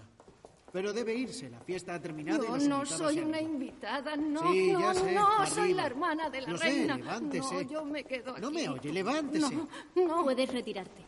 Sí, su majestad. Dora, quieren que me vaya. Se la lleva de la mano. Tienes que estar callada. ¿Recuerdas? Inma asiente. Es un secreto. Quiero estar contigo. No puedes estar conmigo.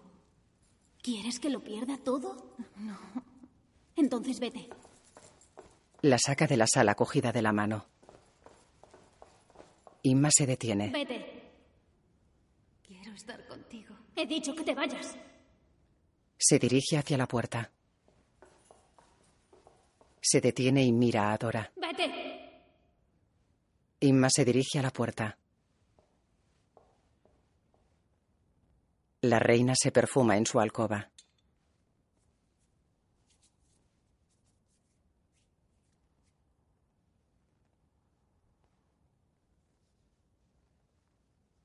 Dora, he pensado que podría dormir aquí. Estoy cansada de estar sola. Escúchame. No puedes quedarte aquí. No debe verte nadie. Debes irte. No, puedes. Yo quiero estar contigo. No puedes estar conmigo. ¿Por qué? Porque mírate bien, Inma. Eres vieja. ¡Vieja! Nadie creería que somos hermanas. Quiero volverme joven. Yo también quiero. Quiero. ¿Cómo lo hiciste? Ya te lo dije, no lo sé. Cambié la No, piel, dímelo. cambié. No, Dora, dímelo. Cambié mi. ¡No! Me hice desollar. ¡Ya basta! Tira de su hermana y abre la puerta. Ve algo y la vuelve a cerrar. Esconde a Inma tras la puerta de un armario. No te muevas. Dora se aparta de su hermana. Inma se queda quieta tras la puerta.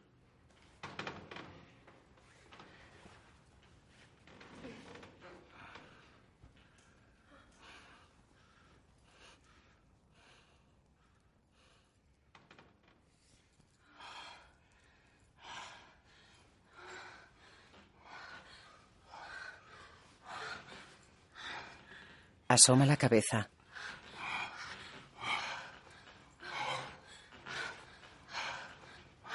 Su hermana monta horcajada sobre el rey.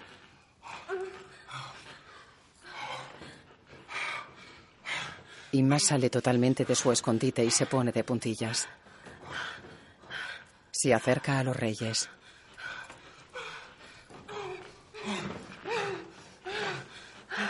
El rey la ve. ¿Qué? ¡No! Tranquilo, ¡Es ella! ¡Otra vez! Cálmate, cálmate. ¡Guardias! No, no, no, no. ¡Guardias! Shh, ¡Guardias! shh, Cálmate, cálmate, cálmate. ¡Guardias! No es nadie, te lo explicaré. Es, ¿Quién es? una vecina. ¡Ahí detrás! ¡Echadla! ¿Quién es? Es una vecina, no es nadie. No hará nada, por favor. ¡Lleváosla! Por favor, no le hagas ¿Qué daño. demonios hace en mi dormitorio? No, no es nadie. ¡Fuera de mi vista! ¡Fuera de mi vista! No, no, no. Tengo que quedarme aquí con mi hermana. Dora observa con tristeza cómo se la llevan. Inma está sentada en unas escaleras de una calle de la aldea que está a los pies del castillo del rey. Maestro Barbero, tengo que pedirte algo. Dime. Ella le sigue por las callejuelas de la aldea. ¿Puedes cambiarme la piel? Él la mira. Suéltame, ¿Por qué? ¿Por qué quieres eso? Porque quiero volver a ser joven. Querida mía. Morirías. Puedo pagarte. Mi hermana es una reina. ¿Una reina? Mm. Pues... Entonces... Ve y dile a la reina que no vuelva a dejarte salir sola otra vez. ¿Eh? Anda, venga. Vete a casa. El barbero la mira extrañado y se aleja. Inma baja las escaleras de otra callejuela de la aldea. Dobla la esquina de la callejuela. Señor, Se acerca a un Señor. afilador. señor. Señor. Quiero pedirle algo. ¿Qué? ¿Podría cambiarme la piel? ¿Cambiarte la piel? Desuélleme. Que te desuelle. Puedo pagarle. Mi hermana es la reina, señor. Le da una pulsera. El afilador la muerde. Le da la otra pulsera. Le entrega el adorno que luce en el cuello. El afilador lo analiza y la mira.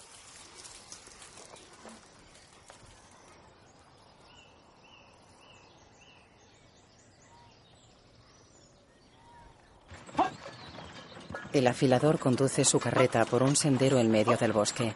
Inma va sentada en la parte trasera.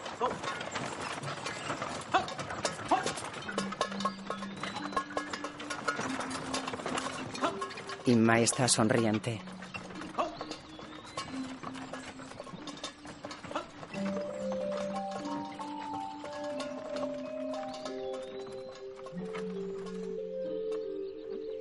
El afilador detiene la carreta y baja. Ayuda a bajar a Inma. Afila una navaja.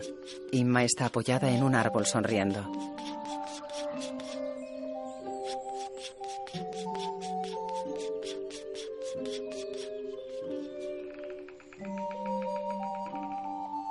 El afilador se acerca a ella y comienza por el cuello.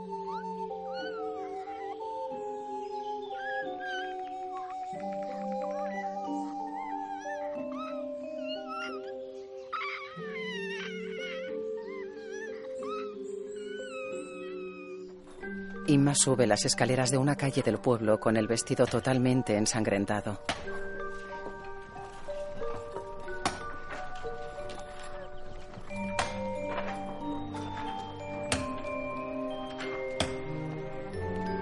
Se cruza con un hombre que la mira atónito.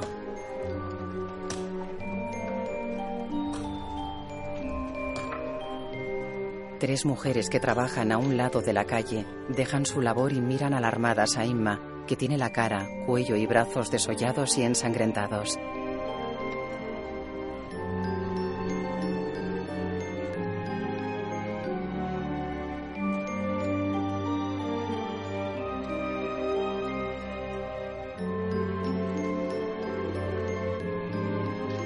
Inma camina hacia una puerta del castillo donde dos lanceros hacen guardia. En la cueva de la montaña, Violet limpia su vestido con una piedra.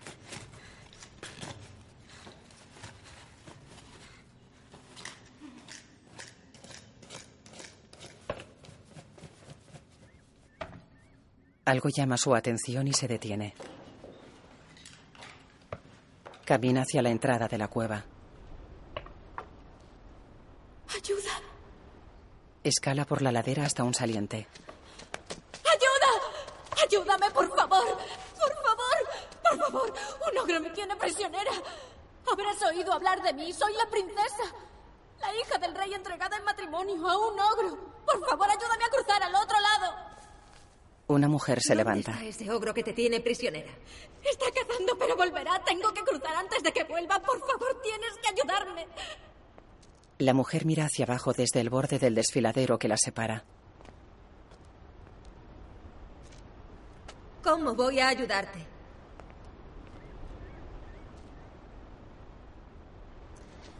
Lo siento. No. No, no, no, Se por va. favor, no te vayas. No, no. Yo no puedo quedarme aquí. Por favor, quédate. La mujer la mira. Por favor.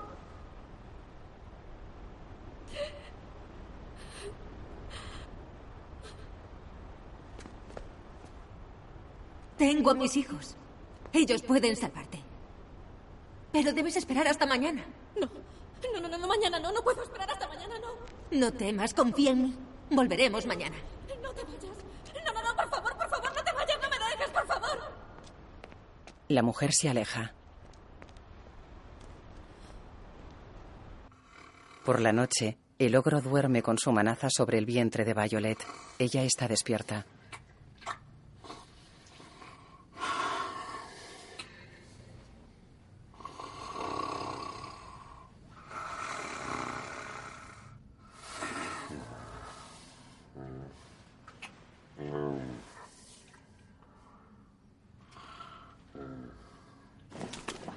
Por la mañana el ogro limpia la piel de un animal. Violet sacude un trozo de piel.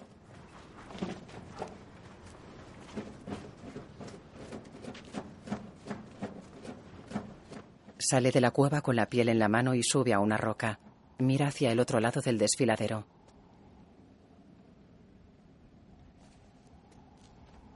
Baja de la roca decepcionada y deposita la piel junto a la entrada. Vuelve a la cueva. Antes de entrar se detiene y mira hacia arriba.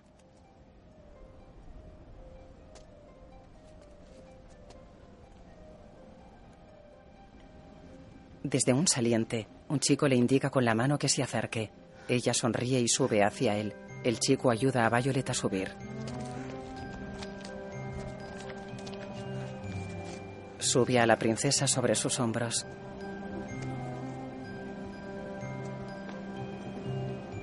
Camina con la princesa a cuesta sobre una cuerda atada a una raíz y que une los dos lados del desfiladero.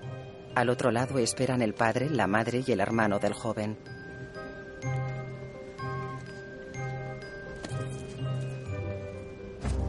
En la cueva, el ogro deja de limpiar la piel y camina olisqueando hacia la entrada.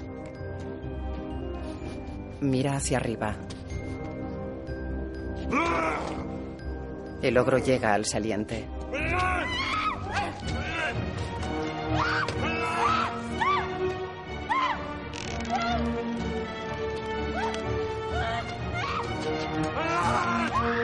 El ogro se cuelga de la cuerda y se acerca a ellos avanzando con las manos.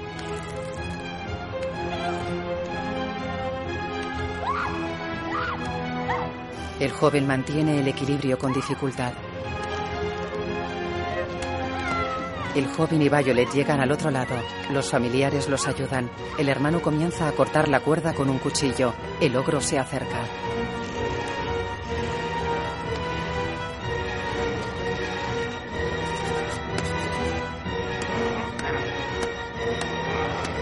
Corta la cuerda y el ogro cae al vacío.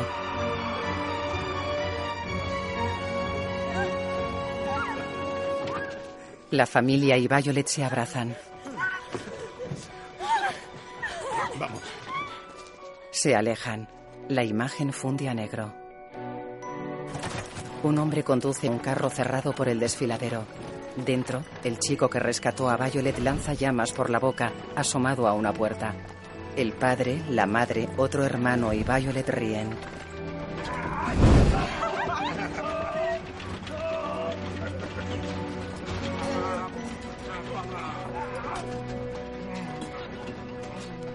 El chico que la rescató hace malabares con tres manzanas. El ogro entra en el carro. Golpea al padre repetidas veces. Uno de los chicos le clava una pequeña navaja en el brazo. El ogro le rompe el cuello.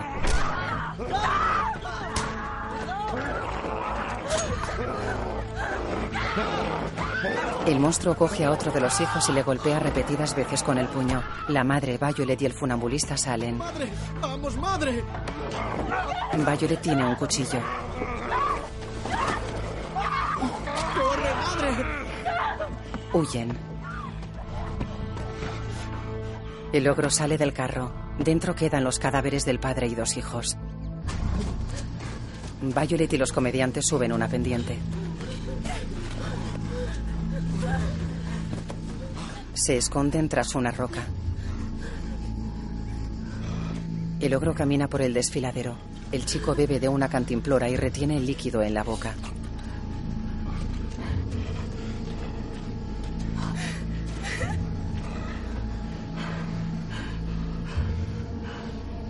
El ogro olisquea. El chico sale del escondite y lanza una llama contra el ogro. Arden las pieles que lo cubren. Apaga el fuego de su cuerpo y estrangula al chico.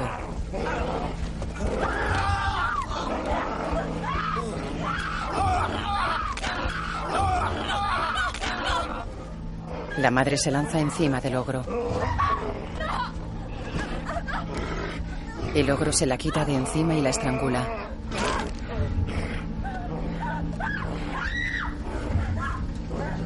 Violet huye. El ogro va tras ella, que corre por el estrecho sendero que discurre por la parte inferior del desfiladero.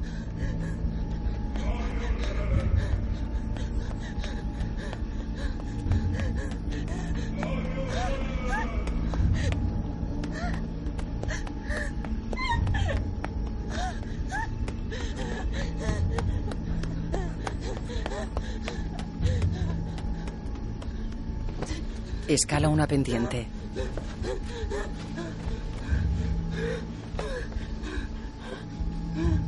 La dificultad de la pendiente le impide seguir subiendo. El ogro entra en una cueva. Violet se esconde.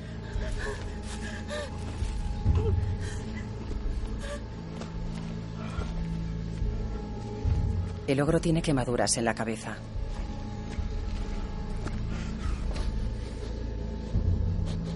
Olisquea. Encuentra a Violet. La mira enfurecido.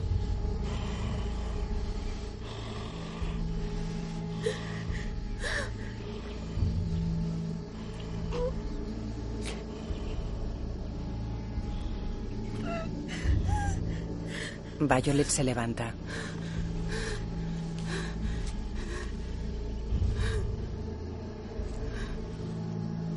Baja llorosa y cabizbaja por la pendiente.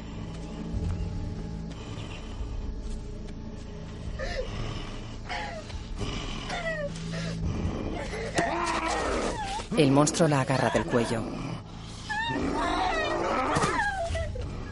La lanza contra el suelo.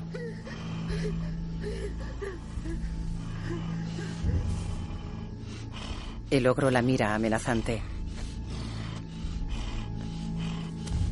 Violet se pone de pie. Se miran fijamente a los ojos.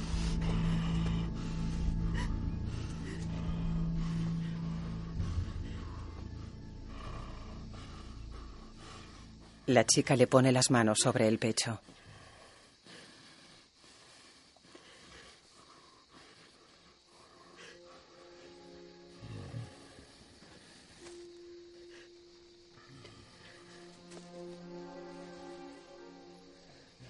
Apoya la cabeza en el pecho del ogro.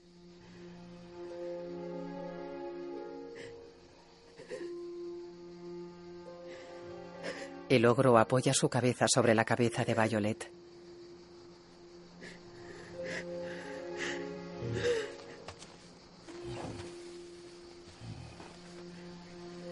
El ogro le indica que se suba a su espalda.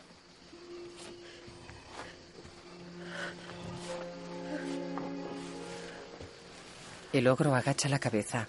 La princesa se sube a una roca. El monstruo le da la espalda.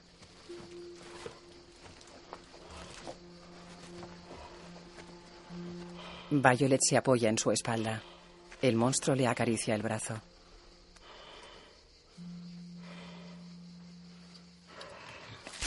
Violet corta el cuello del ogro con el cuchillo.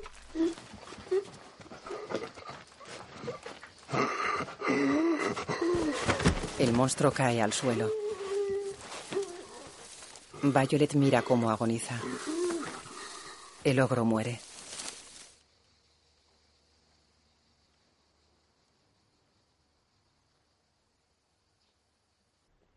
En el castillo de High Hills, el doctor coloca sanguijuelas en el cuerpo del rey.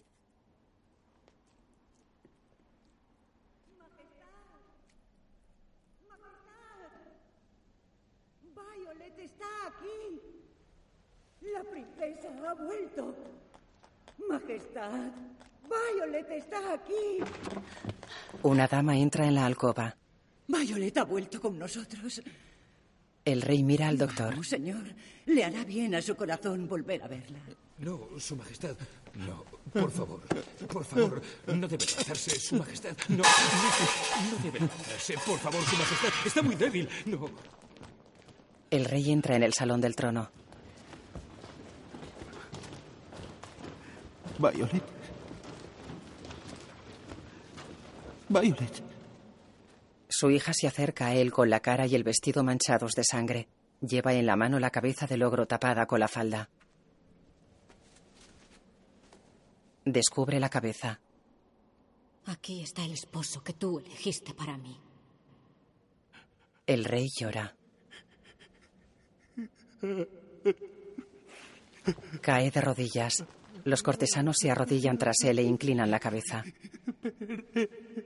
Perdóname. Por favor, perdóname.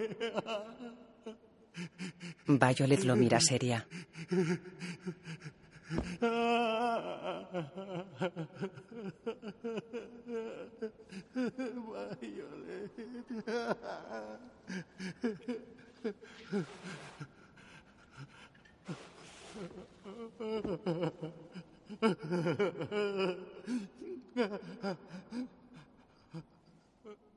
Violet llora.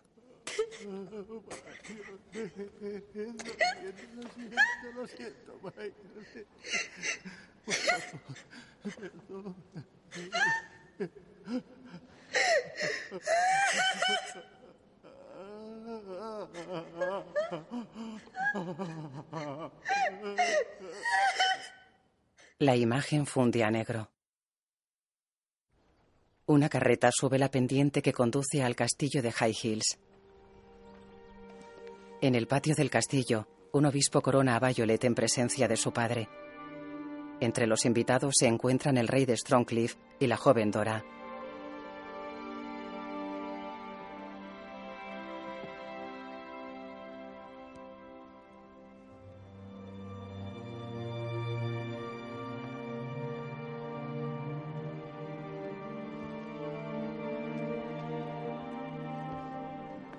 Violet mira a su padre. Está sentada en el trono y tiene la corona en la cabeza. El rey sonríe. Violet se pone en pie. Coge de la mano a su padre y camina por el patio. Una dama coge la cola de su vestido. Los cortesanos le hacen una reverencia.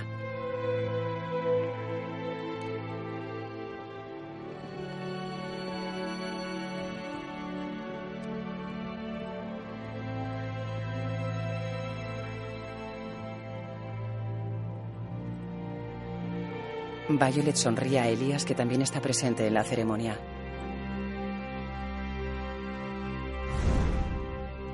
Violet mira hacia arriba. Un funambulista camina sobre una cuerda en llamas tendida entre los muros. Violet sonríe.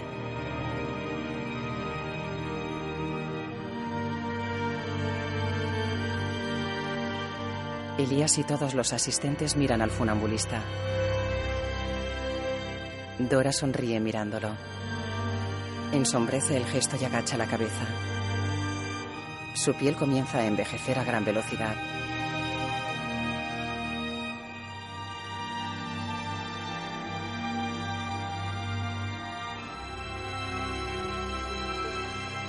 Se marcha corriendo. El rey de Strongcliff la sigue con la mirada. Dora baja las escaleras de acceso al castillo.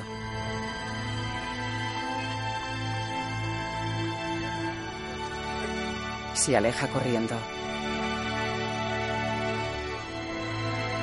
El funambulista continúa su lento caminar sobre la cuerda.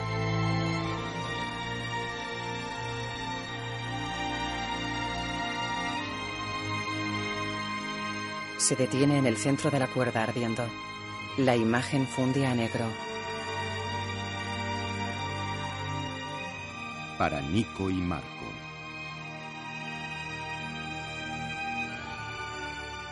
El cuento de los cuentos.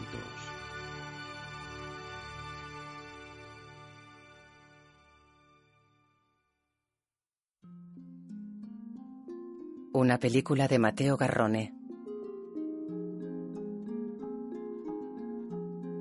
Salma Hayek. Vincent Castle. Toby Jones. Shirley Henderson. Hayley Carmichael. Bebe Cav. Stacy Martin. Christian Lis. John Alice. Guillaume Delaunay. Con la participación de Alba Rohrbacher y Massimo Secerini. Con Joe Reilly. Historia y guion, Eduardo Albinati, Hugo Chiti, Mateo Garrone y Massimo Gaudioso. Basado en el cuento de los cuentos de Giambattista Basile. Director de fotografía, Peter Suchitsky. Música original de Alexandre Desplat.